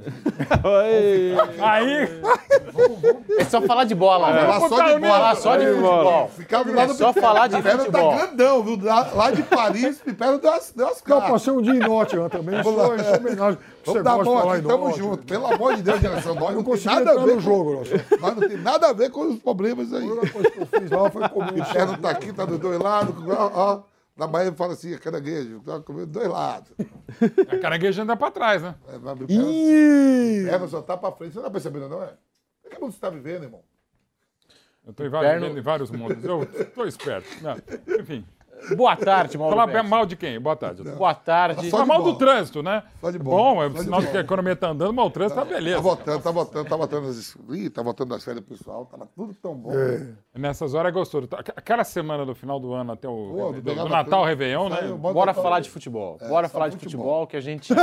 E sem mercado da bola, chega de falar mercado da bola. Vamos bater falar- a boca do Que isso? Chega tá de falar do mercado da Matheusinho, o que bola. você acha? Matheus, você tava ali fora, Matheusinho, 4 milhões. Dá um bom Da negócio. Liga Milton, né? Não, é assim. 4 o- milhões de euros por 80%. Baita negócio. Baita negócio, eu compraria. Eu compraria. É, 20. Acho um bom jogador, mais ou menos do que falou o Vampeta, que foi falado aqui. É, pô, mas não é do Danilo. Cara, nem o Danilo é o Danilo. O Danilo daqui a um, dois anos pode ser diferente. Assim, eu acho que é um reforço interessante. Não é comprar por comprar, um jogador de bom nível, nível internacional, dá para suprir essa ausência. Seleção também, a mesma Seleção, colocação bom jogador teve, ele teve também, tem, né? Outros também tiveram, enfim, outros não, não tiveram. Por exemplo, o Zidanilo. Falando de Danilo, o Danilo do Corinthians, cara, uma das grandes maldades deste século não ter tido um chamado. Eu falo sempre do Cláudio Adão, que pelo menos uma convocação merecia, o Danilo não ter tido. Inclusive, a gente teve o Super Clássico das Américas, quando eram convo- convocações restritivas. Cláudio Adão nunca foi chamado, não? Cláudio Adão também não, cara. Nunca jogou na seleção Nunca, só. Olímpica. E ia para a Olimpíada quando quebrou a perna lá contra o América. Pô, baita. O Claudio Adão foi o último grande companheiro do Pelé, foi um mega companheiro do Zico, do Roberto Dinamite. Poucos da história tem isso, né? Mas enfim. O Danilo não teve, o Danilo do Palmeiras já teve, vai ter mais, né? E o Matheus eu acho um bom reforço para o Palmeiras. Não é sair contratando de qualquer jeito, não é de qualquer jeito. Eu acho um cara legal. Embora tenha o Jailson contra característica, o próprio Fabinho que está subindo é muito bom. Tem o Gabriel Menino que não pode voltar o Jailton nível. já jogou com ele no Grêmio, os dois. Jailson- Jogaram, ah, jogaram. Jogaram sim, junto, é. Acho que jogaram. Algum momento sim. Não jogaram tanto quanto o Luiz Soares ontem, mas esse é um outro papo. Eu tô falando que a temporada começou, a pressão tá aí. Tá aí em Mas já, cima Palmeiras de alguns dando- clubes. Dando no caso do Palmeiras, depressão em Palmeiras. cima de Anderson Barros e Leila Pereira. Sempre pra tem. ser justo. Eu falei, eu Sim. um caixa e banana pra quem tá enchendo. a paciência. O Como Palmeiras. São Paulo tava uma faixa, cadê os reforços? É, pelo Então, amor de tô Deus. falando. O time bem, Se pode ser perder- bi da copinha. Se perder o clássico pro São Paulo e se perder a Supercopa do Brasil, aí a gente vai ver pressão mesmo. Já seu jogo contra o Rio. Botafogo, foi bem no Canindé. Mais do que é agora. normal. A gente fala, bom, o próprio Flamengo tá nesse nível, se não ganhar a Supercopa. No Flamengo você está se cobrando, se não ganhar o Mundial, pô. A gente tá chegando ao nível de comprar um time que Porque o Real eventualmente vai tá perder pro. Real Madrid. É, não. O Real Madrid perdeu pro Barcelona. Sim, pro Barcelona, um jogo e tal. Por quê? Eu vi comparações. Nossa, o Real Madrid perdeu o Barcelona, o Flamengo meteu 4 na portuguesa. Portuguesa. Se o Flamengo pode ir lá e ser campeão mundial, mas não vai ser exatamente por É. o Flamengo ter metido quatro jogando bem contra a portuguesa, o Real Madrid que Calma. perdeu pro Barcelona. Não né? foi na seleção portuguesa. Não, calma, uma coisa não tem nada a ver com É, mas assim, e vai se cobrar. Lembra, aliás, o Campeonato Brasileiro do ano passado. O Palmeiras estreia perdendo em casa pro Ceará por 3x2 do Dorival Júnior. Podia até ter perdido demais. Foi uma baita atuação do Ceará. Negócio engraçado. Aí o Palmeiras, no final de semana, foi jogar contra o Goiás. Estava perdendo até o final, quando o Rony fez um gol e empatou. E aí o Palmeiras ia pegar o Flamengo e depois o Corinthians. E já estava se especulando, depois de perder em casa para o Ceará, né? Depois de perder, que seria uma das duas derrotas das três do campeonato, uma das três derrotas foi aquela. Quase perde no finalzinho para o Goiás. Se o Palmeiras perde para o Flamengo, conseguiu segurar um 0x0. E se perde para o Corinthians, o jogo que ele deitou em cima do time do Vitor Pereira, 3x0 em Barueri, a gente já especulava, depois da derrota para o Ceará e jogando não bem contra o Goiás, jogando mal, pô, se o Palmeiras perde o Flamengo, podia perder. Se perde para o Corinthians, podia perder, crise no Palmeiras. Eu, eu, acabou campeão brasileiro. Eu li, eu li, isso ninguém me contou, eu li no maior portal de notícias do país, depois do empate em Goiânia, assim, gente boa, Gente ótima. gente ótima, dizendo, então, porque o Palmeiras, essa oscilação e tal, vai ter, pode ter, vai ter problemas no Campeonato Brasileiro, pô. E, e alguns problemas eram assim, tipo, não era nem lutar pelo título, era lutar, não, tem que ficar esperto. Assim, pode até acontecer, mas de boa. Não vai, né? Essa vitória do Ceará contra o Palmeiras, eu tenho pra mim muito claro que levou o Dorival Júnior ao Flamengo. Também. Ele- o cara conseguiu ir lá no pau. E uma semana depois da atuação espetacular dos 4x0 Ele ficou contra o só Paulo no 18 Paulista. jogos no Ceará. E ele estava sem trabalhar um bom tempo. E para mim, o que convenceu quando o Flamengo demitiu o Paulo Souza, para mim, o que levou a- o nome do Dorival na cabeça deles foi ter vencido o Palmeiras no Allianz Parque. E agora a gente vai ter esse confronto de novo, né, Mauro Betti? Em Vitor Pereira versus Abel Ferreira. Pelo menos em Palmeiras e Corinthians, o Vitor ainda não venceu o Abel, né? Foram três jogos, três derrotas do Vitor Pereira quando enfrentou o Abel Ferreira. Agora eles vão se enfrentar na Supercopa do Brasil. Qual a expectativa para esse duelo dos técnicos? E o Vitor Pereira, a gente está falando aqui, o Abel Ferreira perdeu dois jogadores importantes. É a primeira vez que ele vai lidar com isso no Palmeiras, né? É, perdeu duas peças fundamentais, duas peças-chave ali no elenco. E o Vitor Pereira está chegando no Flamengo com a responsabilidade também de ganhar tudo pelo time que tem. Então, são dois técnicos portugueses com desafios já no começo do ano. E muito legais, de novo, a Supercopa. Quem ganhar tem que fazer festa, zoar, comemorar, legal pra caramba, é um título de honra. Agora, quem perder não é crise, a não sei que perca por 8 a 0 aí sim. E, e não pode ser pro Vitor Pereira, que acabou de chegar, e nem pro Abel, pela história fabulosa que ele está construindo no Palmeiras. Vale, inclusive, para o Flamengo, é muito interessante, já preparando-se uma van premier da- do grande Mundial que será em fevereiro em Marrocos. Você já está com um time mais antenado, focado, mas ao mesmo tempo falar, pô, uma Supercopa do Brasil, o Mundial não precisa nem comparar. Mas para você chegar legal na Supercopa, é claro que você tem que levar muita vera, até pela rivalidade histórica e intensa a partir de 2016 entre Flamengo e Palmeiras. Mas assim, aconteça o que acontecer, deve ser outro jogaço. Como aliás a gente teve em 21 e 22. Duas grandes Supercopas, né? O Flamengo e Palmeiras e o Atlético Mineiro e Flamengo, né? Dois grandes jogos, ambos decididos nos pênaltis. Os dois foram 2 a 2 inclusive, né? Foram, foram. Tá, e Jogaços, né? O- inclusive nos pênaltis do Flamengo e Atlético parece que foi 2x2, porque eles perderam tantos pênaltis, ficaram duas horas e meia batendo. O Palmeiras e Flamengo 9x8. Também, Flamengo e Palmeiras também foi um monte de pênaltis. Mas se deve ser outro jogo, já vou adiantar meu palpite cravando seco. Flamengo e Palmeiras, 2x2 nos pênaltis.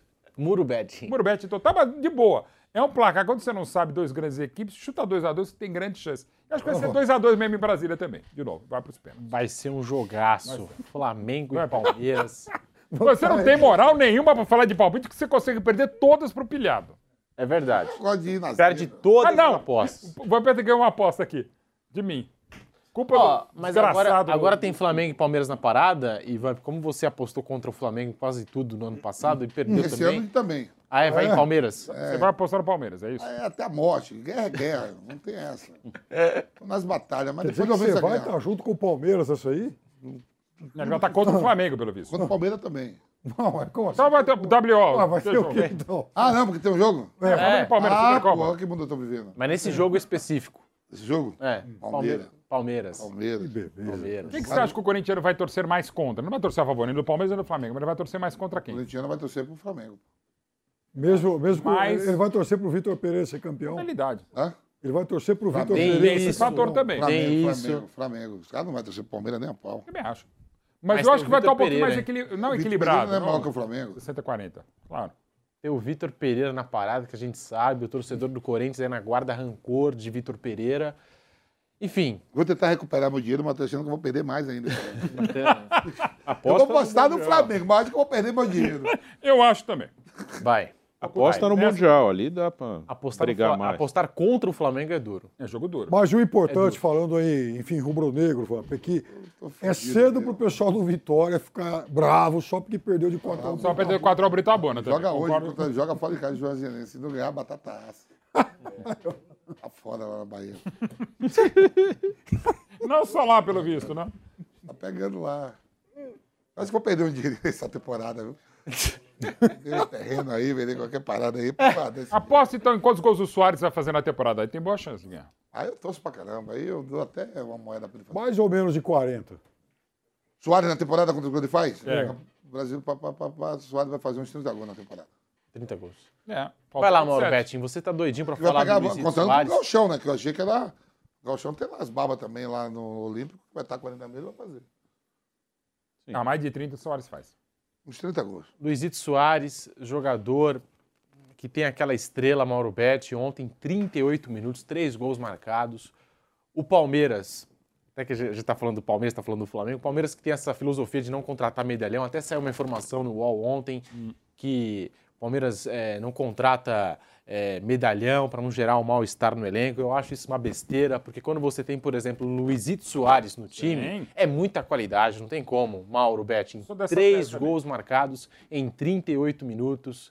E aí, Mauro, como é que você acompanhou essa estreia de Luizito Soares no Grêmio? Então, com atenção, confesso que eu não veria o jogo da Recopa Gaúcha e nada contra o Gaúcho, mas não veria esse jogo não fosse o campeão do Gaúcho contra o campeão da Copa da- Federação.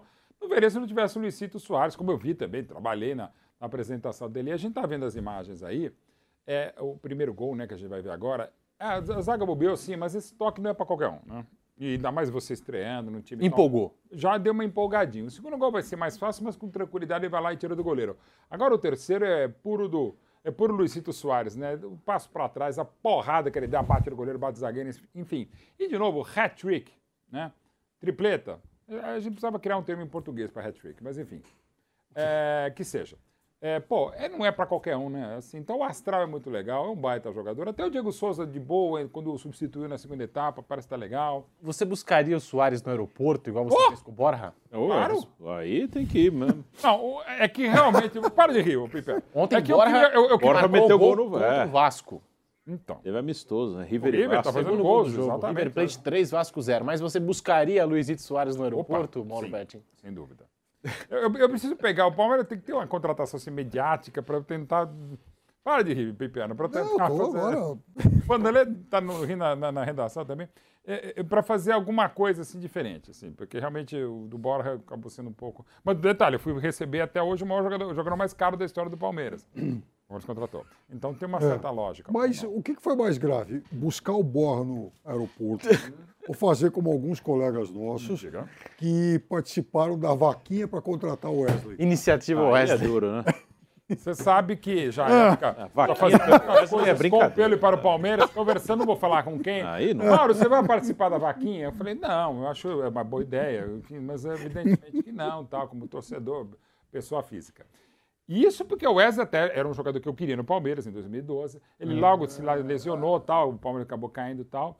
O, o 13 dele não foi ruim quando o Palmeiras estava na Série B, ele foi um dos principais jogadores, como era de fato, mas o 14 dele, eu insisto, é o único cara que é o deus da raça, Wesley do Palmeiras, o primeiro, Wesley primeiro e único, é o único cara com 100% de aproveitamento na Allianz Parque. Dois jogos, os dois substituídos, os dois xingados. Não é que ele foi vaiado, era, ei, Wesley. Né? Então, assim, é, de fato, a, a- vaquinha bem colocada, a vaquinha é muito pior do que recebeu. Mas que tempo acho- do Palmeiras, né? Ah, é verdade. É, isso, isso, eu acho que todo torcedor tem que ter isso. Quando pensa em cornetar aí, já começa. Não, eu falo- Quando pensa em o cornetar. Palmeiras de 14, é, gente. Para só Pô. um pouquinho, não precisa voltar muito no Wesley. tempo. Vai, volta um pouquinho e fala: olha, 2014. ele- Vai, vamos procurar no Google. Palmeiras 2014. Aí começa a ler as escalações. Ah, sabe? claro. Aí o cara fica feliz em dois segundos com Eu o time falei aqui, dele acho de hoje. semana passada, eu tô vendo e, homeopaticamente, Tem uma, acho que de uma hora e quarenta no YouTube, a campanha completa do Palmeiras 2014. Nossa cara, Senhora. jogo a jogo bem editado, com os melhores momentos. Tomar seis Cara, do Goiás. É um negócio. Como é que a gente sobreviveu àquilo? E eu falo até com atletas que tiveram. O time não era tão ruim para jogar aquela bola, tá? Era, era horrível, mas assim, não era tão ruim para jogar o pior futebol que eu vi na, na vida do Então, quem estiver insatisfeito com o Palmeiras de hoje, Veja vai lá. ver isso aí. Lá, Já o fica Vasco- feliz Palmeiras rapidinho. 2014. E não foi O rebaixado. Vasco ontem foi derrotado pelo River Plate por 3 a 0 Gols de Mamana, Borja e Beltrán.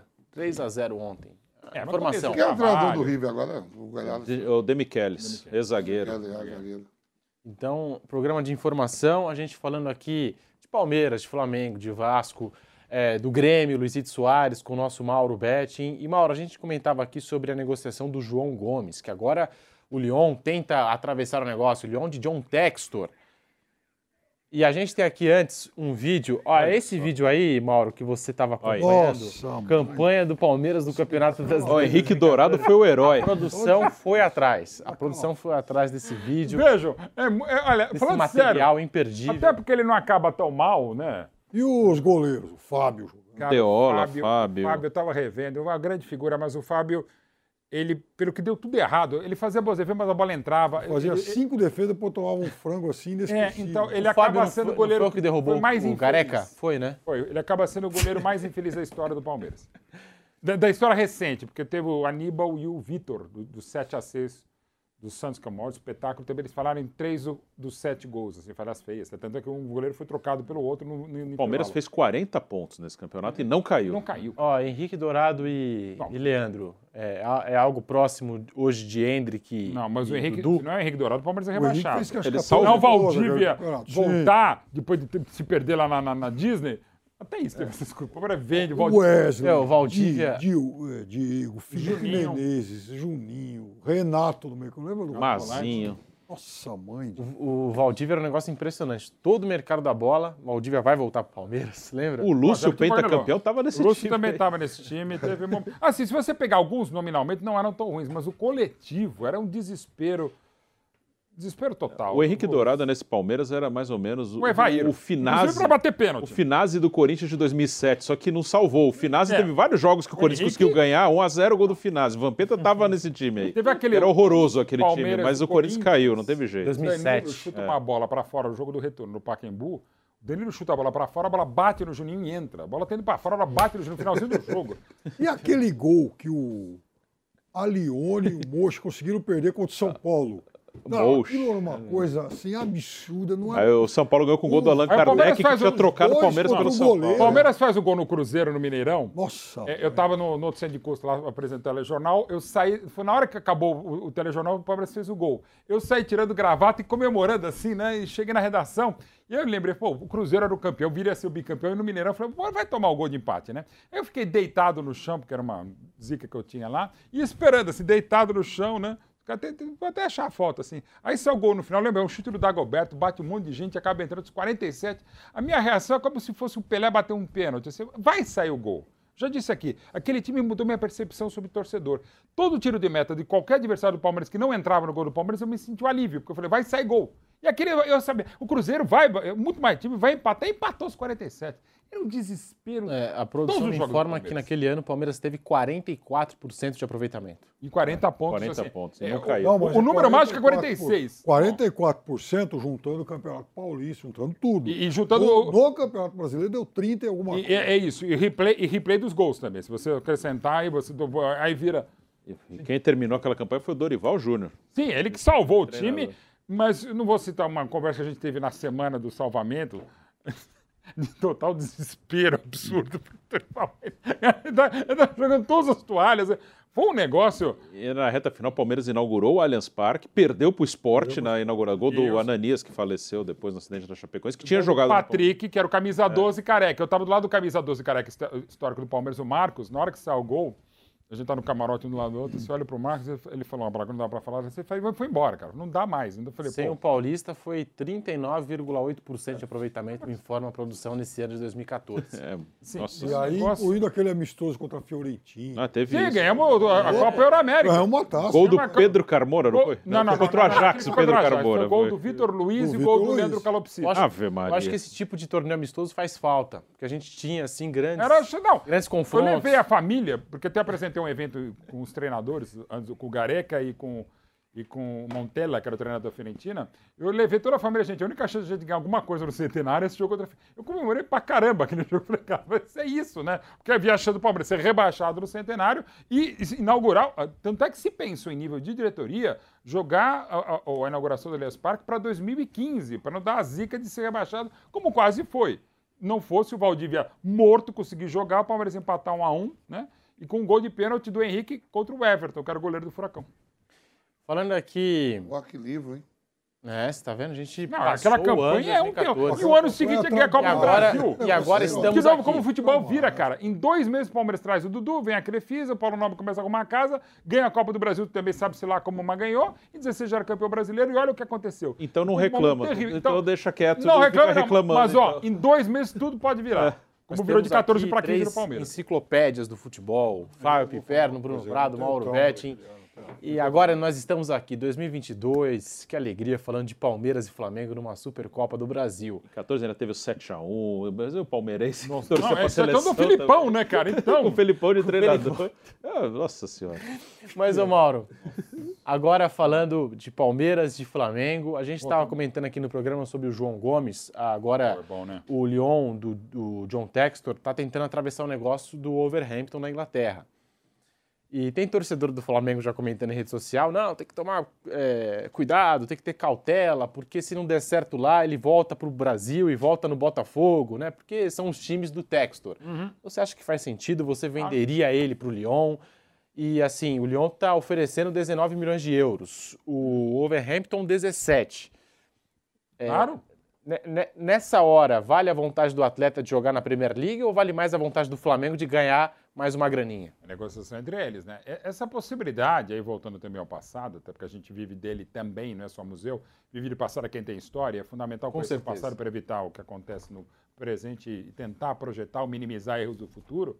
Era o que acontecia na época da Parmalat, né? O São Paulo fez isso, porque se imaginava que o Cafu indo para o Saragossa seria uma ponte para a Parmalat, o São Paulo fez uma cláusula que ele não poderia voltar para o Palmeiras. Se voltasse ao Brasil para o Palmeiras, pagaria uma multa. Aí o que fez a Parmalat, já em negociação com o Saragossa, ele, o, o Cafu não voltou ao Palmeiras, voltou à Juventude, que era irmão de leite da Parmalat, jogou dois jogos e veio para o Palmeiras. E depois o caso foi para a Justiça e o São Paulo ganhou dinheiro, né? Porque, evidentemente, a Parmalat ajudou o Saragossa a comprar uma ponte. E havia esse tipo de cláusula que as partes aceitando, segue o jogo. Se eu sou Flamengo, eu realmente eu faço isso. Porque é na- natural, não é só o Flamengo, é é do futebol. Você não pode reforçar um, um rival direto. E havendo essa possibilidade de João Gomes, joga longe, o mais longe possível. Botafogo, Vasco, Inter, Grêmio, Flamengo, quem quer que seja. Flamengo, Palmeiras, quem quer que seja. No Rio, inclusive, eh, quatro anos atrás, o Flamengo tentou de todas as formas tirar o Pedro do Fluminense. Sim. O Fluminense eh, bateu o pé, não que acabou vendendo, não sei nem se fez um negócio tão bom, tão, tão mais, enfim, vantajoso ao negociá-lo lá com a Fiorentina.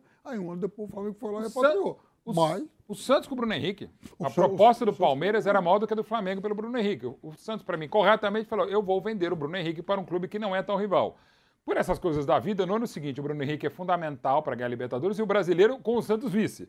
E o Palmeiras em terceiro. Digamos, você fala, ah, fez errado. Não, cara. Ele vai muito além, vai dar rivalidade. É o que a gente está falando agora, para o torcedor do Corinthians. Vai torcer pelo Palmeiras, ou, ou contra o Palmeiras ou contra o Flamengo. Torcer a favor de nenhum dos dois.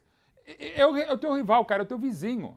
Dane-se o que acontece no, no- no prédio da rua do lado. Meu vizinho é esse aqui, então eu não vou facilitar a vida dele. E já o já vamos falar do VAR aqui, da Supercopa do Brasil nesse jogo, mas antes, o programa agora tá, tá daquele jeito, né? Tá pegando fogo, são vários temas, né? A pauta tá daquele jeito.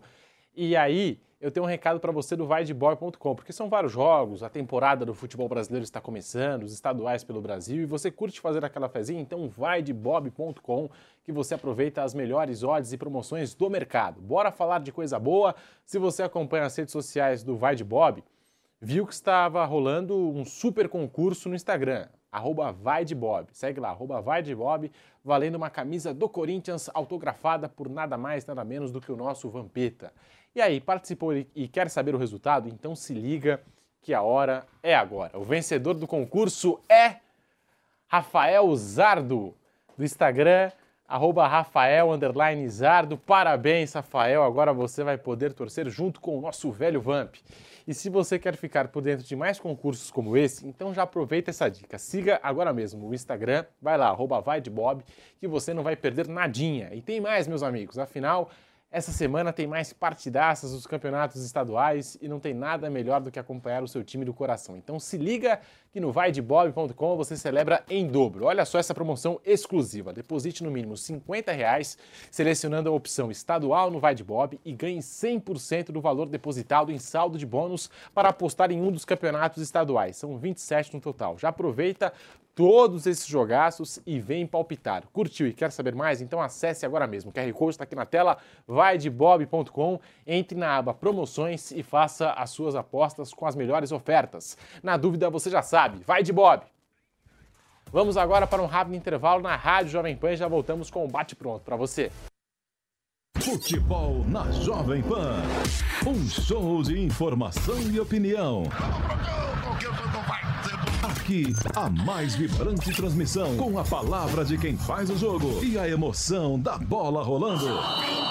Entre em campo na sintonia do melhor time de esportes do rádio brasileiro. Oferecimento.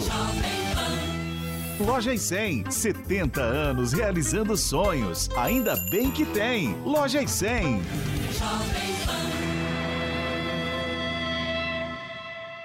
Após uma longa reforma, o Museu do Ipiranga abre as portas para sua visita e o que você não pode perder é de completá-la indo a uma das unidades do maior grupo gastronômico da região, o Grupo Sala VIP. Curta o ambiente retrô da Nico Hamburgueria. Deguste uma massa fresquinha no Nico Pasta e Basta. Aprecie a clássica pizza da Sala VIP. Ou, se preferir seguir no clima da independência, o Bar do Nico, um casarão arejado, onde tudo faz referência à história do Brasil. Mais informações no site gruposalavip.com.br. Sua visita completa.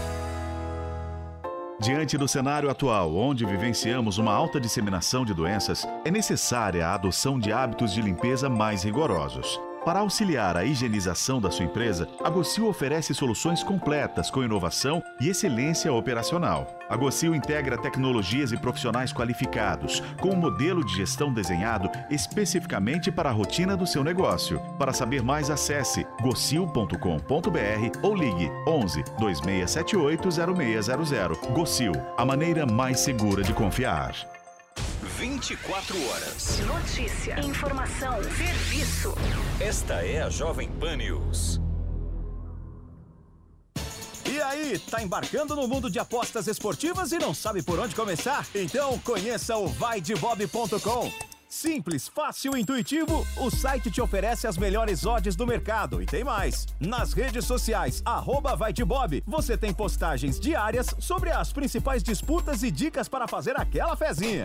Muita gente acha que apostar é um bicho de sete cabeças, mas agora que você tem o Vai de Bob, fica relax. Então já sabe, na dúvida, vai de Bob.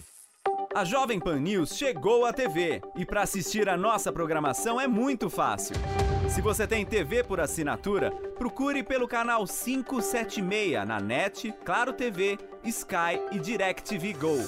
Pelo canal 581 na Vivo TV ou também pela Oi Play. Já na Parabólica é só sintonizar o canal 7 digital. Mas se você quiser assistir na palma de sua mão, no celular ou tablet, é só baixar o Panflix na sua loja de aplicativos e assistir 24 horas no mundo todo.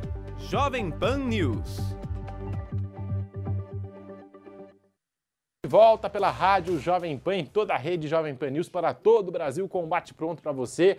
Hoje tem o Corinthians em ação, o Corinthians em campo contra o Água Santa em Itaquera, às 19h30. Você confere aqui na Jovem Pan, no canal do YouTube Jovem Pan Esportes, também pelas ondas do rádio. E aí, Fábio Piperno, Corinthians que saiu derrotado no primeiro jogo, Corinthians de Fernando Lázaro, que tenta se provar como técnico do timão.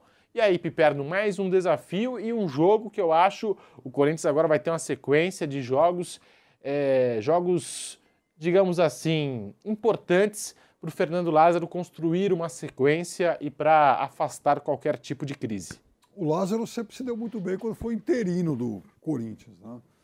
É claro que agora o tipo de cobrança é outro, porque ele é o técnico principal e ele também herdou um elenco é, bom, mas também um elenco envelhecido. É natural que o Corinthians tenha dificuldades, como todo mundo, nesse começo de temporada, mas é também, é, talvez, um teste, não para a gente avaliar aquilo que o. nesses primeiros jogos, né?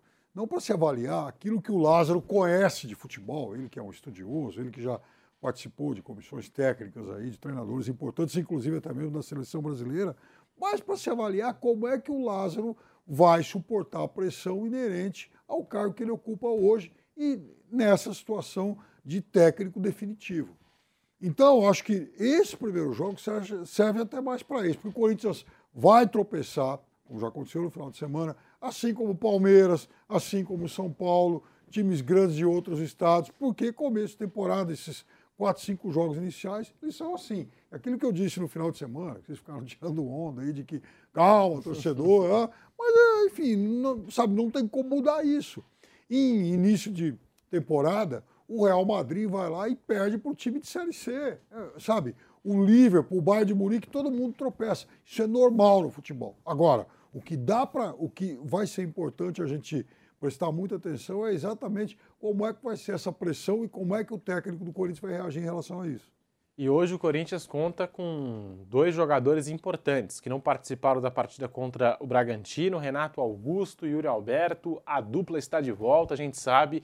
O meio de campo do Corinthians é outro com a participação do Renato Augusto e o ataque do Corinthians é outro com a participação do Yuri Alberto. Mauro Betti em Bruno Prado. Hoje tem Água Santa e Corinthians, Corinthians e Água Santa em Itaquera. O Corinthians é bem favorito, né? Nossa estreia não foi boa, nada boa, mas já volta o Renato Augusto, já melhora o meio campo e a frente. Entre o Yuri Alberto, melhora a frente, né? E o Corinthians é muito favorito, o que não significa dizer que se ganhar, pô, empolgou, sai da frente. Não. A estreia foi muito ruim, mas foi muito ruim fora de casa contra um time de Série A como o Red Bull Bragantino. Não fosse o Cássio, teria sido muito pior, mas é um outro Corinthians com o Renato Augusto, é um outro Corinthians, deverá ser com o Yuri Alberto. E, de novo, ainda a gente vale para o Corinthians, vale para o Água Santa, com as deficiências, as dificuldades que tem o Água Santa. É apenas a segunda rodada. Não dá para empolgar demais e nem achar que está tudo perdido nas primeiras seis rodadas. Aí sim, a partir da sexta rodada você vai ter mais ou menos ideia do que cada time, cada elenco pode produzir. Claro que a gente sabe que, né? Água Santa não vai ser campeão paulista, o Corinthians briga pelo título, mas ter noção real do que vai ser o Corinthians agora e qualquer time, Flamengo, Palmeiras, que quer que se, qualquer que seja, o próprio Vasco de ontem contra o River Plate, o Grêmio mesmo que ganha, ganhando, o show que a gente falou há pouco do Luizito Soares, ok, não dá para saber. Mas o Corinthians hoje, evidentemente para hoje, está no caminho certo. Outras novidades no Corinthians, Romero e o lateral esquerdo Matheus Bidu estão à disposição. Boa dois reforços do Corinthians para a temporada. O Adson, que cumpriu suspensão na estreia, também fica à disposição do Fernando Lázaro. E eu tenho aqui uma provável escalação do Corinthians, com o Cássio no gol, aí vem Fagner, Balbuena, Gil, Fábio Santos, Duqueiroz, o Cantijo, Maicon, Juliano, Renato Augusto, Yuri Alberto e Roger Guedes. Bom time, né, Bruno Prado? Bom time do Corinthians. É claro, a gente sempre ressalta aqui na programação da Jovem Pan, é um time mais veterano, que a gente não sabe se vai aguentar a temporada inteira. O Corinthians pode ter algum desfalque ou outro aí é, por condicionamento físico, por lesão, é, devido à quantidade de jogos, mas ainda assim é um bom time, Bruno Prado. É, esse time titular do Corinthians ele tem muita qualidade. Né? Esse time pega 11 ali, que são os possíveis titulares. É um bom time, com uma média de idade alta. É, não tem tanta opção, e ficou muito claro, claro, é um primeiro jogo, né? mas é, isso aí já vinha do outro ano também. É, no jogo com o Bragantino, na primeira rodada, você não. Aí eu estou falando da escalação, nem no desempenho que foi bem ruim, mas a escalação. Você vê que sem o Renato e sem o Yuri Alberto, é difícil repor. É, não só pela qualidade deles, mas o elenco não oferece tantas alternativas. Então o Corinthians tem um time titular com bons jogadores, jogadores de nome, a maioria já mais veterano, mas quando se perde dois, três jogadores, tem problema. E tem jogadores do Corinthians, e o Renato Augusto é um exemplo, que, que, não, que não vão conseguir jogar todas. O Renato, ano passado, teve alguns momentos de contusão, outros momentos em que ele foi preservado. É, o, aquele rodízio que o Vitor Pereira fazia, além de ser uma opção dele, também tinha muito de necessidade. É, o elenco do Corinthians não suporta assim uma sequência enorme de jogos. E mais para frente vai ter Libertadores, Copa do Brasil, Campeonato Brasileiro. E eu vejo esse elenco como um elenco, assim como eu via o ano passado, muito mais para Copas, de você, se você tivesse 11 inteiro, bem fisicamente, para um jogo específico de mata-mata, é um time forte. É um time que pode dar trabalho. Quase ganhou a Copa do Brasil do Flamengo, uh, perdeu nos pênaltis. Mas para uma temporada inteira, para uma maratona de jogos, aí eu acho que o Corinthians vai sofrer. Acho que outra vez vai ter que usar banco e não tem tanta gente. Então eu vejo esse time mais assim para uma Copa do Brasil, para uma Libertadores, sei lá, quartas de Libertadores, Corinthians e River, esses 11, eles podem encarar. Uma Copa do Brasil, duelo com o Palmeiras, os 11, bem, dá para encarar. Mas para a temporada vai, vai sofrer. E o Corinthians ele tem uma coisa, né, Bruno? Ele tem, por exemplo, ele está muito envelhecido em alguns, em alguns setores. Então, você pega a defesa, né?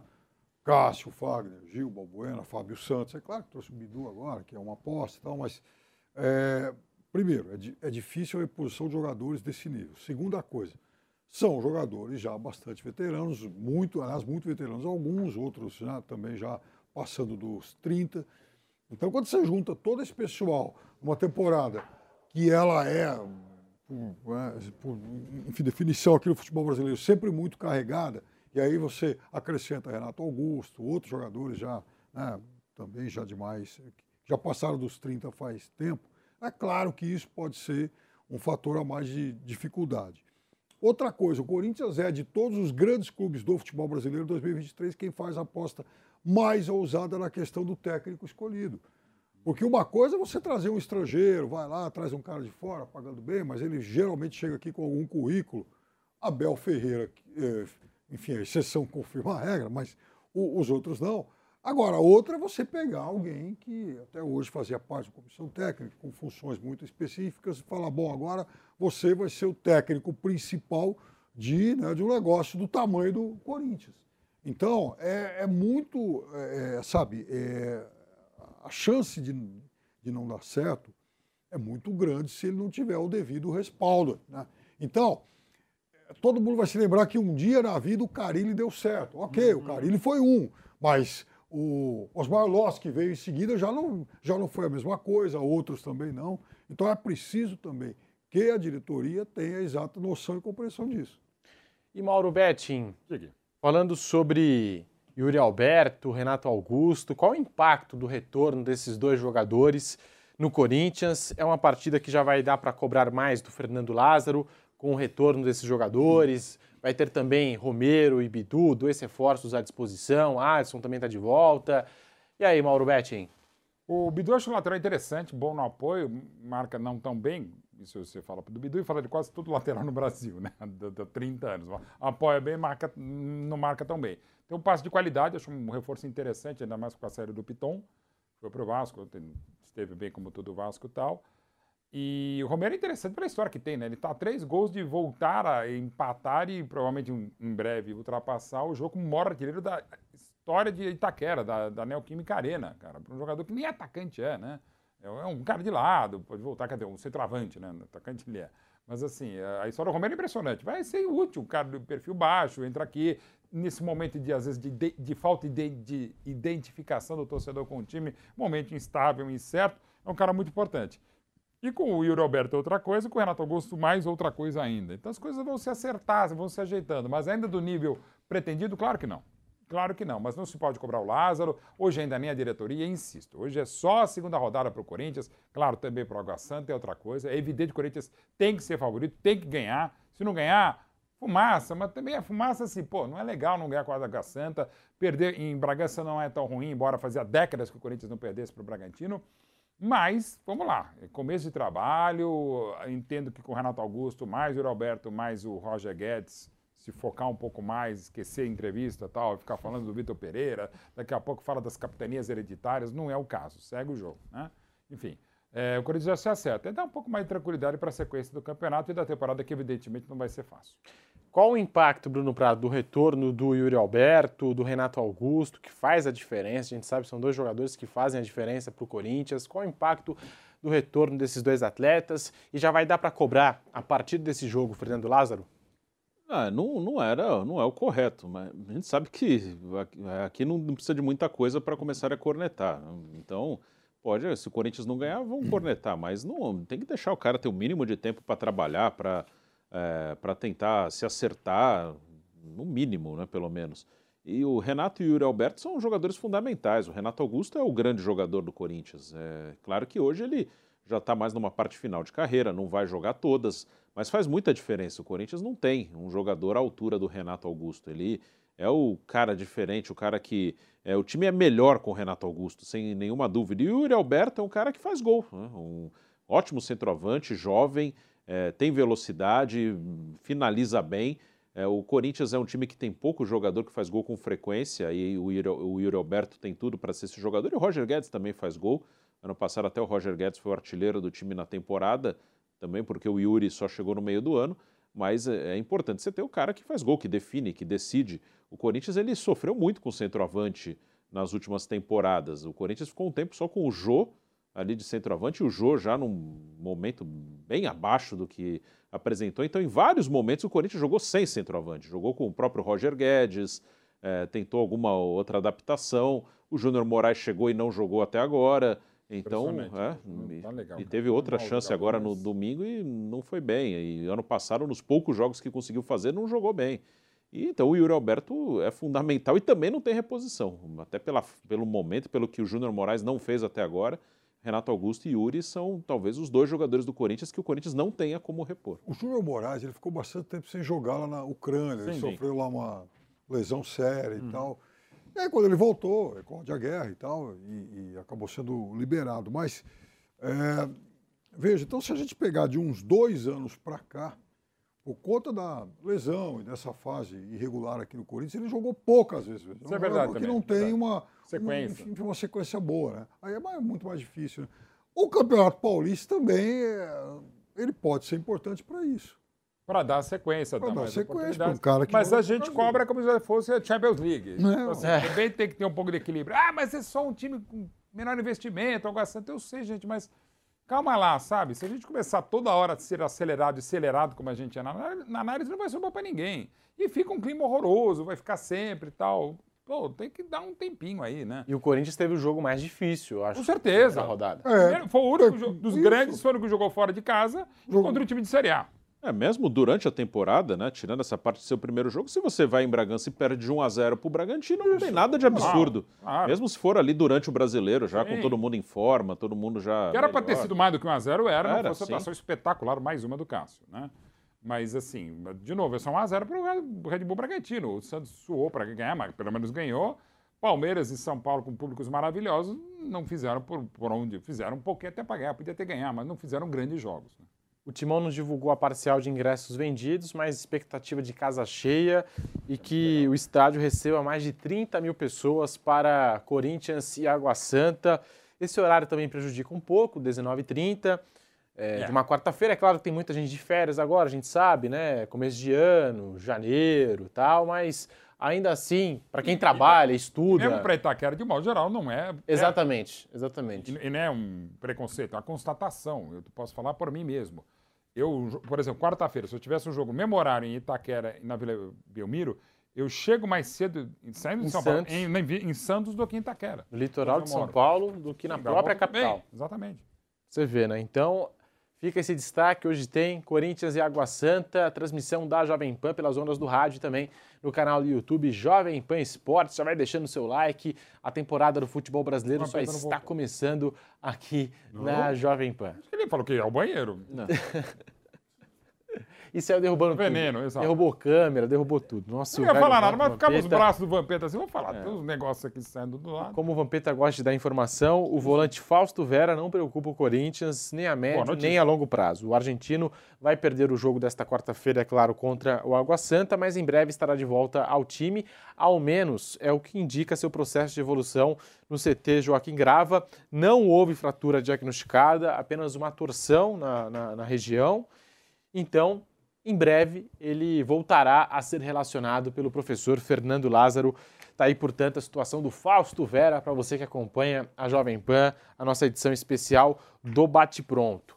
Agora, falando um pouquinho também, os clubes estão aqui é, iniciando a temporada, o Vasco está disputando uma série de amistosos agora. Perdeu para o River Plate por 3 a 0. E também tem uma expectativa do torcedor do Vasco por conta da SAF, essa, essa coisa toda tal. O Vasco, assim, pelo que eu acompanhei de relatos de alguns colegas, começou bem o jogo, os primeiros minutos, mas levou o primeiro gol, se perdeu, e no que se perdeu, foi derrotado por 3 a 0 para o River Plate, com direito a gol de Miguel Borja. Então, tá aí, amistoso realizado em Orlando, nos Estados Unidos, River Plate 3, Vasco 0, e a gente tem que registrar. É, Borja, Beltrán e Mamana fizeram os gols do River Plate. Mauro Betting, a produção se diverte. Ó, antes da gente comentar essa derrota do Vasco e falar mais aqui sobre o futebol brasileiro e internacional, sobre o Mamama, sobre o Borja, sobre o Beltrán, vamos para um rápido intervalo no canal do YouTube Jovem Pan Esportes, também na Rádio Jovem Pan, rapidinho e já voltamos.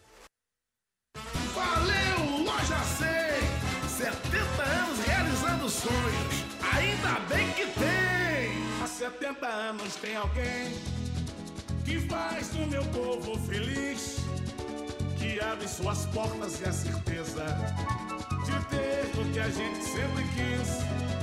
Eletros e móveis, que beleza! Eu quero, eu posso, eu vou! A bike do vovô foi o seu Gino que vendeu, dividindo no carnê que ele mesmo ofereceu. E multiplicando a esperança, a grande mudança aconteceu. Pessoal da Minas Gerais, São Paulo inteiro e no Rio, chegando até o Paraná, saltando pelo Brasil, levando a felicidade. A estação das compras surgiu, há 70 anos tem alguém que faz o meu povo feliz, que abre suas portas a certeza de ter o que a gente sempre quis. Eletro imóveis, que beleza, eu quero, eu posso, eu vou. Trocar o meu celular, a geladeira e o fogão, minha TV vou levar com a menor prestação. Sonhos de felicidade que a gente tem com quem realizar. Há 70 anos tem alguém, ainda bem que tem, loja 100. Venha saborear o Festival da Cavaquinha no Restaurante Fredi de segunda a segunda no almoço e jantar. Diversas opções de entrada, como alho poró gratinado e concha recheada com carne de siri gratinada. Sete opções diferentes de pratos com cavaquinha e sobremesas como soufflé de chocolate e creme brulee. Esperamos você. Rua Pedroso Alvarenga, 1170, Itaim Bibi. Telefone 31670977. E aí, tá embarcando no mundo de apostas esportivas e não sabe por onde começar? Então conheça o vaidebob.com. Simples, fácil e intuitivo, o site te oferece as melhores odds do mercado e tem mais. Nas redes sociais, arroba você tem postagens diárias sobre as principais disputas e dicas para fazer aquela fezinha. Muita gente acha que apostar é um bicho de sete cabeças, mas agora que você tem o Vai de Bob, fica relax. Então já sabe, na dúvida, vai de Bob. Assista a programação completa da Jovem Pan News na palma da sua mão. São mais de 60 mil usuários únicos por dia. E já ultrapassamos um milhão de cadastrados e downloads. E você? Tá esperando o que para acompanhar os melhores conteúdos ao vivo e on demand?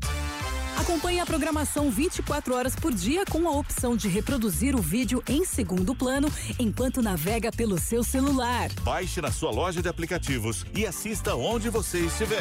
É de graça. De volta em todas as plataformas, como gosta de dizer o Hum. nosso velho Vamp, que ainda não voltou, ainda não coisa, retornou. Banheiro estranho. Isso, Será que ele ficou preso? Bom, falando aqui é, do Vasco da Gama, é, é aquela coisa, temporada começando, expectativas lá em cima, ainda mais quando tem dinheiro na parada, tem SAF e o torcedor do Vasco acompanhou. Vasco 0, River Plate 3 em Orlando, nos Estados Unidos. Ah, Sim, o Vasco, como até uma coisa que eu falo muito dos times que tem SAF, eu sou, eu gosto do formato. Acho que na- no caso do Vasco era uma questão de sobrevivência. Né? O- eu sempre destaco e acho que é um número, acho que é um, um número não, um fato, né? É, bem relevante. O Vasco desde 2008, quando ele caiu pela primeira vez, ele não conseguiu mais se recuperar. Ele, pode, ele até teve um ou outro bom momento. 11 e 12. É, 11 e 12. Mas ele é, ficou sobe e desce, sobe e desce. Ano passado estava na Série B. Ou seja, ele meio que não saiu do lugar desde 2008 e não, e não saiu do lugar numa situação péssima. Politicamente, financeiramente, tecnicamente. Assim, não tinha saída. Então ele tinha que partir para um, um tipo de gestão assim mesmo. Então eu acho ótimo. Só que é, quando vem um, a SAF, entra dinheiro, um clube que está quebrado, endividado, um time grande que tem torcida, gera-se uma expectativa de que do dia para a noite, agora temos dinheiro, vamos contratar todo mundo, vamos ganhar tudo, e não é assim. É uma reconstrução. Porque quem coloca dinheiro quer ganhar dinheiro, obviamente, é um negócio. Então o cara não vai enfiar um monte de dinheiro lá, ó, vamos trazer todo mundo, vamos ganhar tudo. Então vai ser aos poucos, né? Quem está pegando o Vasco agora está pegando um time que viveu anos numa situação terrível e vai reconstruir. Eu acho que, ah, acho que o torcedor do Vasco pode ficar otimista a médio prazo. Mas para um primeiro ano, esse primeiro ano é de tentar colocar a casa em ordem, jogar a Série A, se manter, não correr risco. Se ficar no meio da tabela, tá bem legal. E aos pouquinhos montando. E quem sabe para daqui a alguns anos o Vasco realmente voltar a ser um time a brigar por título, mas fica muito essa ilusão quando entra a SAF, começam a achar que vai virar Paris Saint-Germain, Manchester City.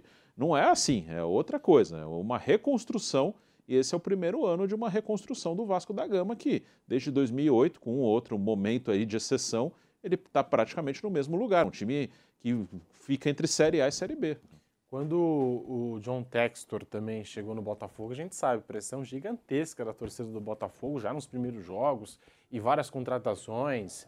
Jogadores não paravam de chegar ali no, no Botafogo e mesmo assim a torcida ficou ali pressionando jogo após jogo. E depois, já na reta final da temporada, o Botafogo engrenou, deu liga, é, teve sequência, um técnico como o Luiz Castro e acabou subindo na tabela. Acho que o Luiz Castro teria caído uhum. um tempo antes, se não tivesse o dono sim, ali. Certamente, com certeza. Com teria certeza. caído esse resultado, sim. O, o jornal inglês The Guardian ontem, ontem publicou uma matéria falando sobre o Chelsea.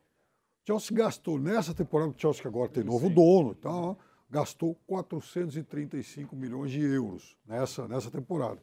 Inclusive agora tem 100 milhões aí investidos desse garoto da Ucrânia. Tem uma ideia, claro que era um outro dinheiro, quando chegou, só desculpa eu interromper, hum? o Abramovich ele, ele chegou em 2003, quando ele comprou Foi. o clube. Só em dívidas ele pagou 350 milhões Foi. de euros. Quer dizer, eles já compraram mais 100 milhões de euros em relação àquilo, que... do, do, só da dívida. Veja, e, e, já, e ele já comprou um time, veio um clube vencedor que um ano e pouco atrás ganhou a Champions. Sim, exato. Né? Então, gastou essa bala toda e não está entre os 10 da Premier League. Não é fácil montar time em lugar nenhum do mundo, mesmo tendo rios de dinheiro, como é o caso do Chelsea. Claro que sem dinheiro é muito mais difícil. Agora, isso tudo para dizer que, no caso do Vasco, não vai ser, obviamente, da noite para o dia que o Vasco vai voltar a ter o tamanho do Flamengo. Hoje, o Vasco não tem o tamanho do Flamengo.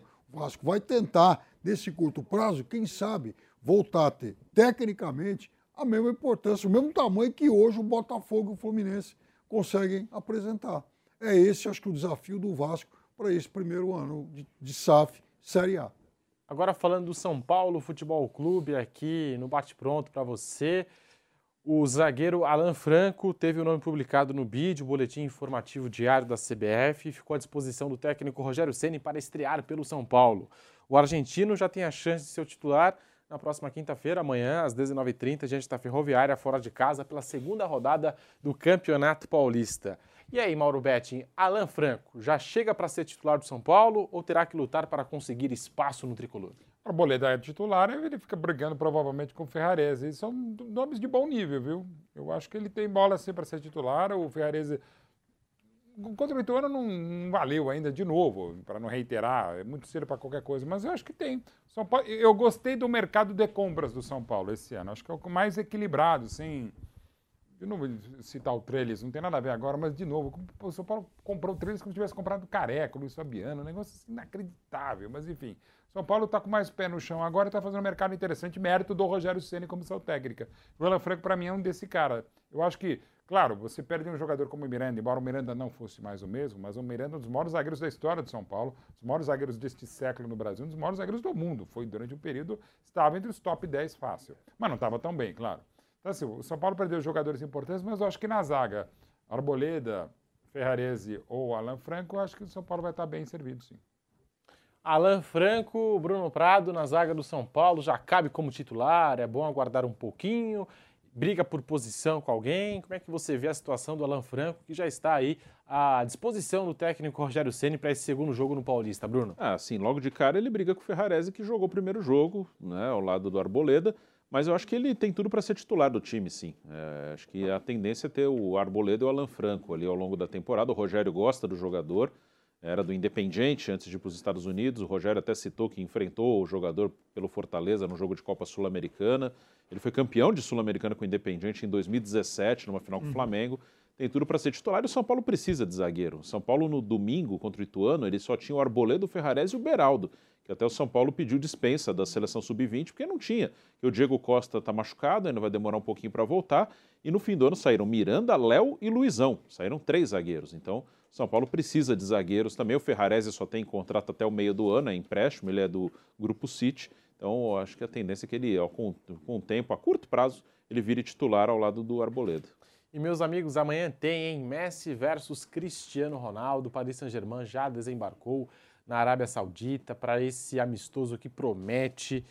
A gente tem aqui no nosso Instagram, arroba Jovem Pan Esportes, mais informações sobre esse jogo. Amanhã, por volta das duas horas da tarde, PSG e um combinado da Arábia Saudita, do Sauditão, como chama Mauro Betting. Sauditão. E Cristiano Ronaldo estará nesse time e a gente vai ter de novo esse encontro de dois craques, Messi e Cristiano Ronaldo. Inclusive, saiu uma informação hoje de que o público estimado para essa partida é superior a 60 mil pessoas e um dos ingressos foi leiloado a 14 milhões de reais. Um dos ingressos para essa partida. É claro, é aquele ingresso que você tem acesso jogar, não só ao jogo, mas também aos vestiários, jogar, das equipes, e, aquele e camarote exclusivo. 30% do salário do Cristiano Ronaldo. 14 milhões de reais. Mas você acha que está caro o Cristiano Ronaldo? O cara...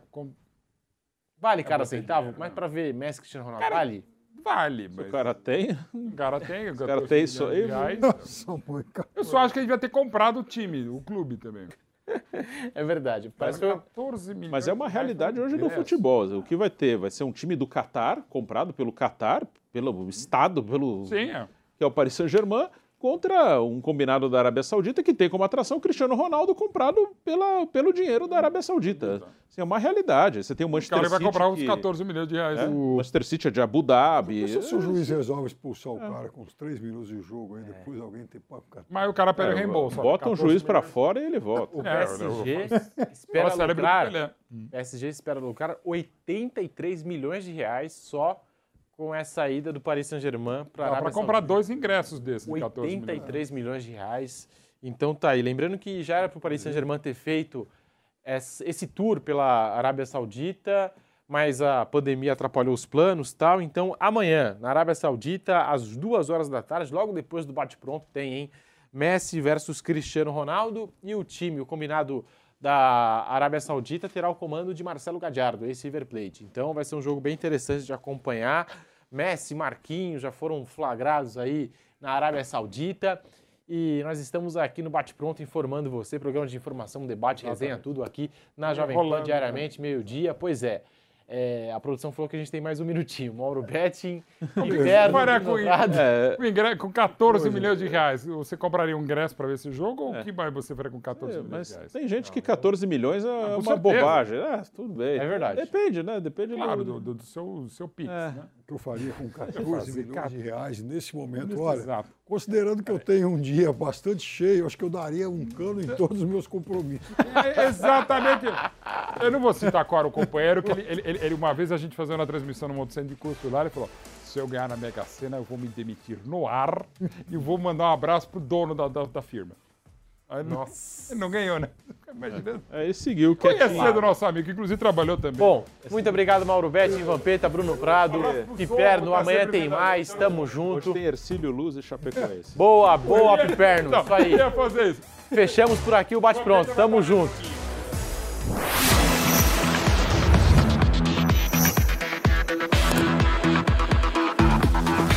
Bate Pronto. Realização Jovem Pan News.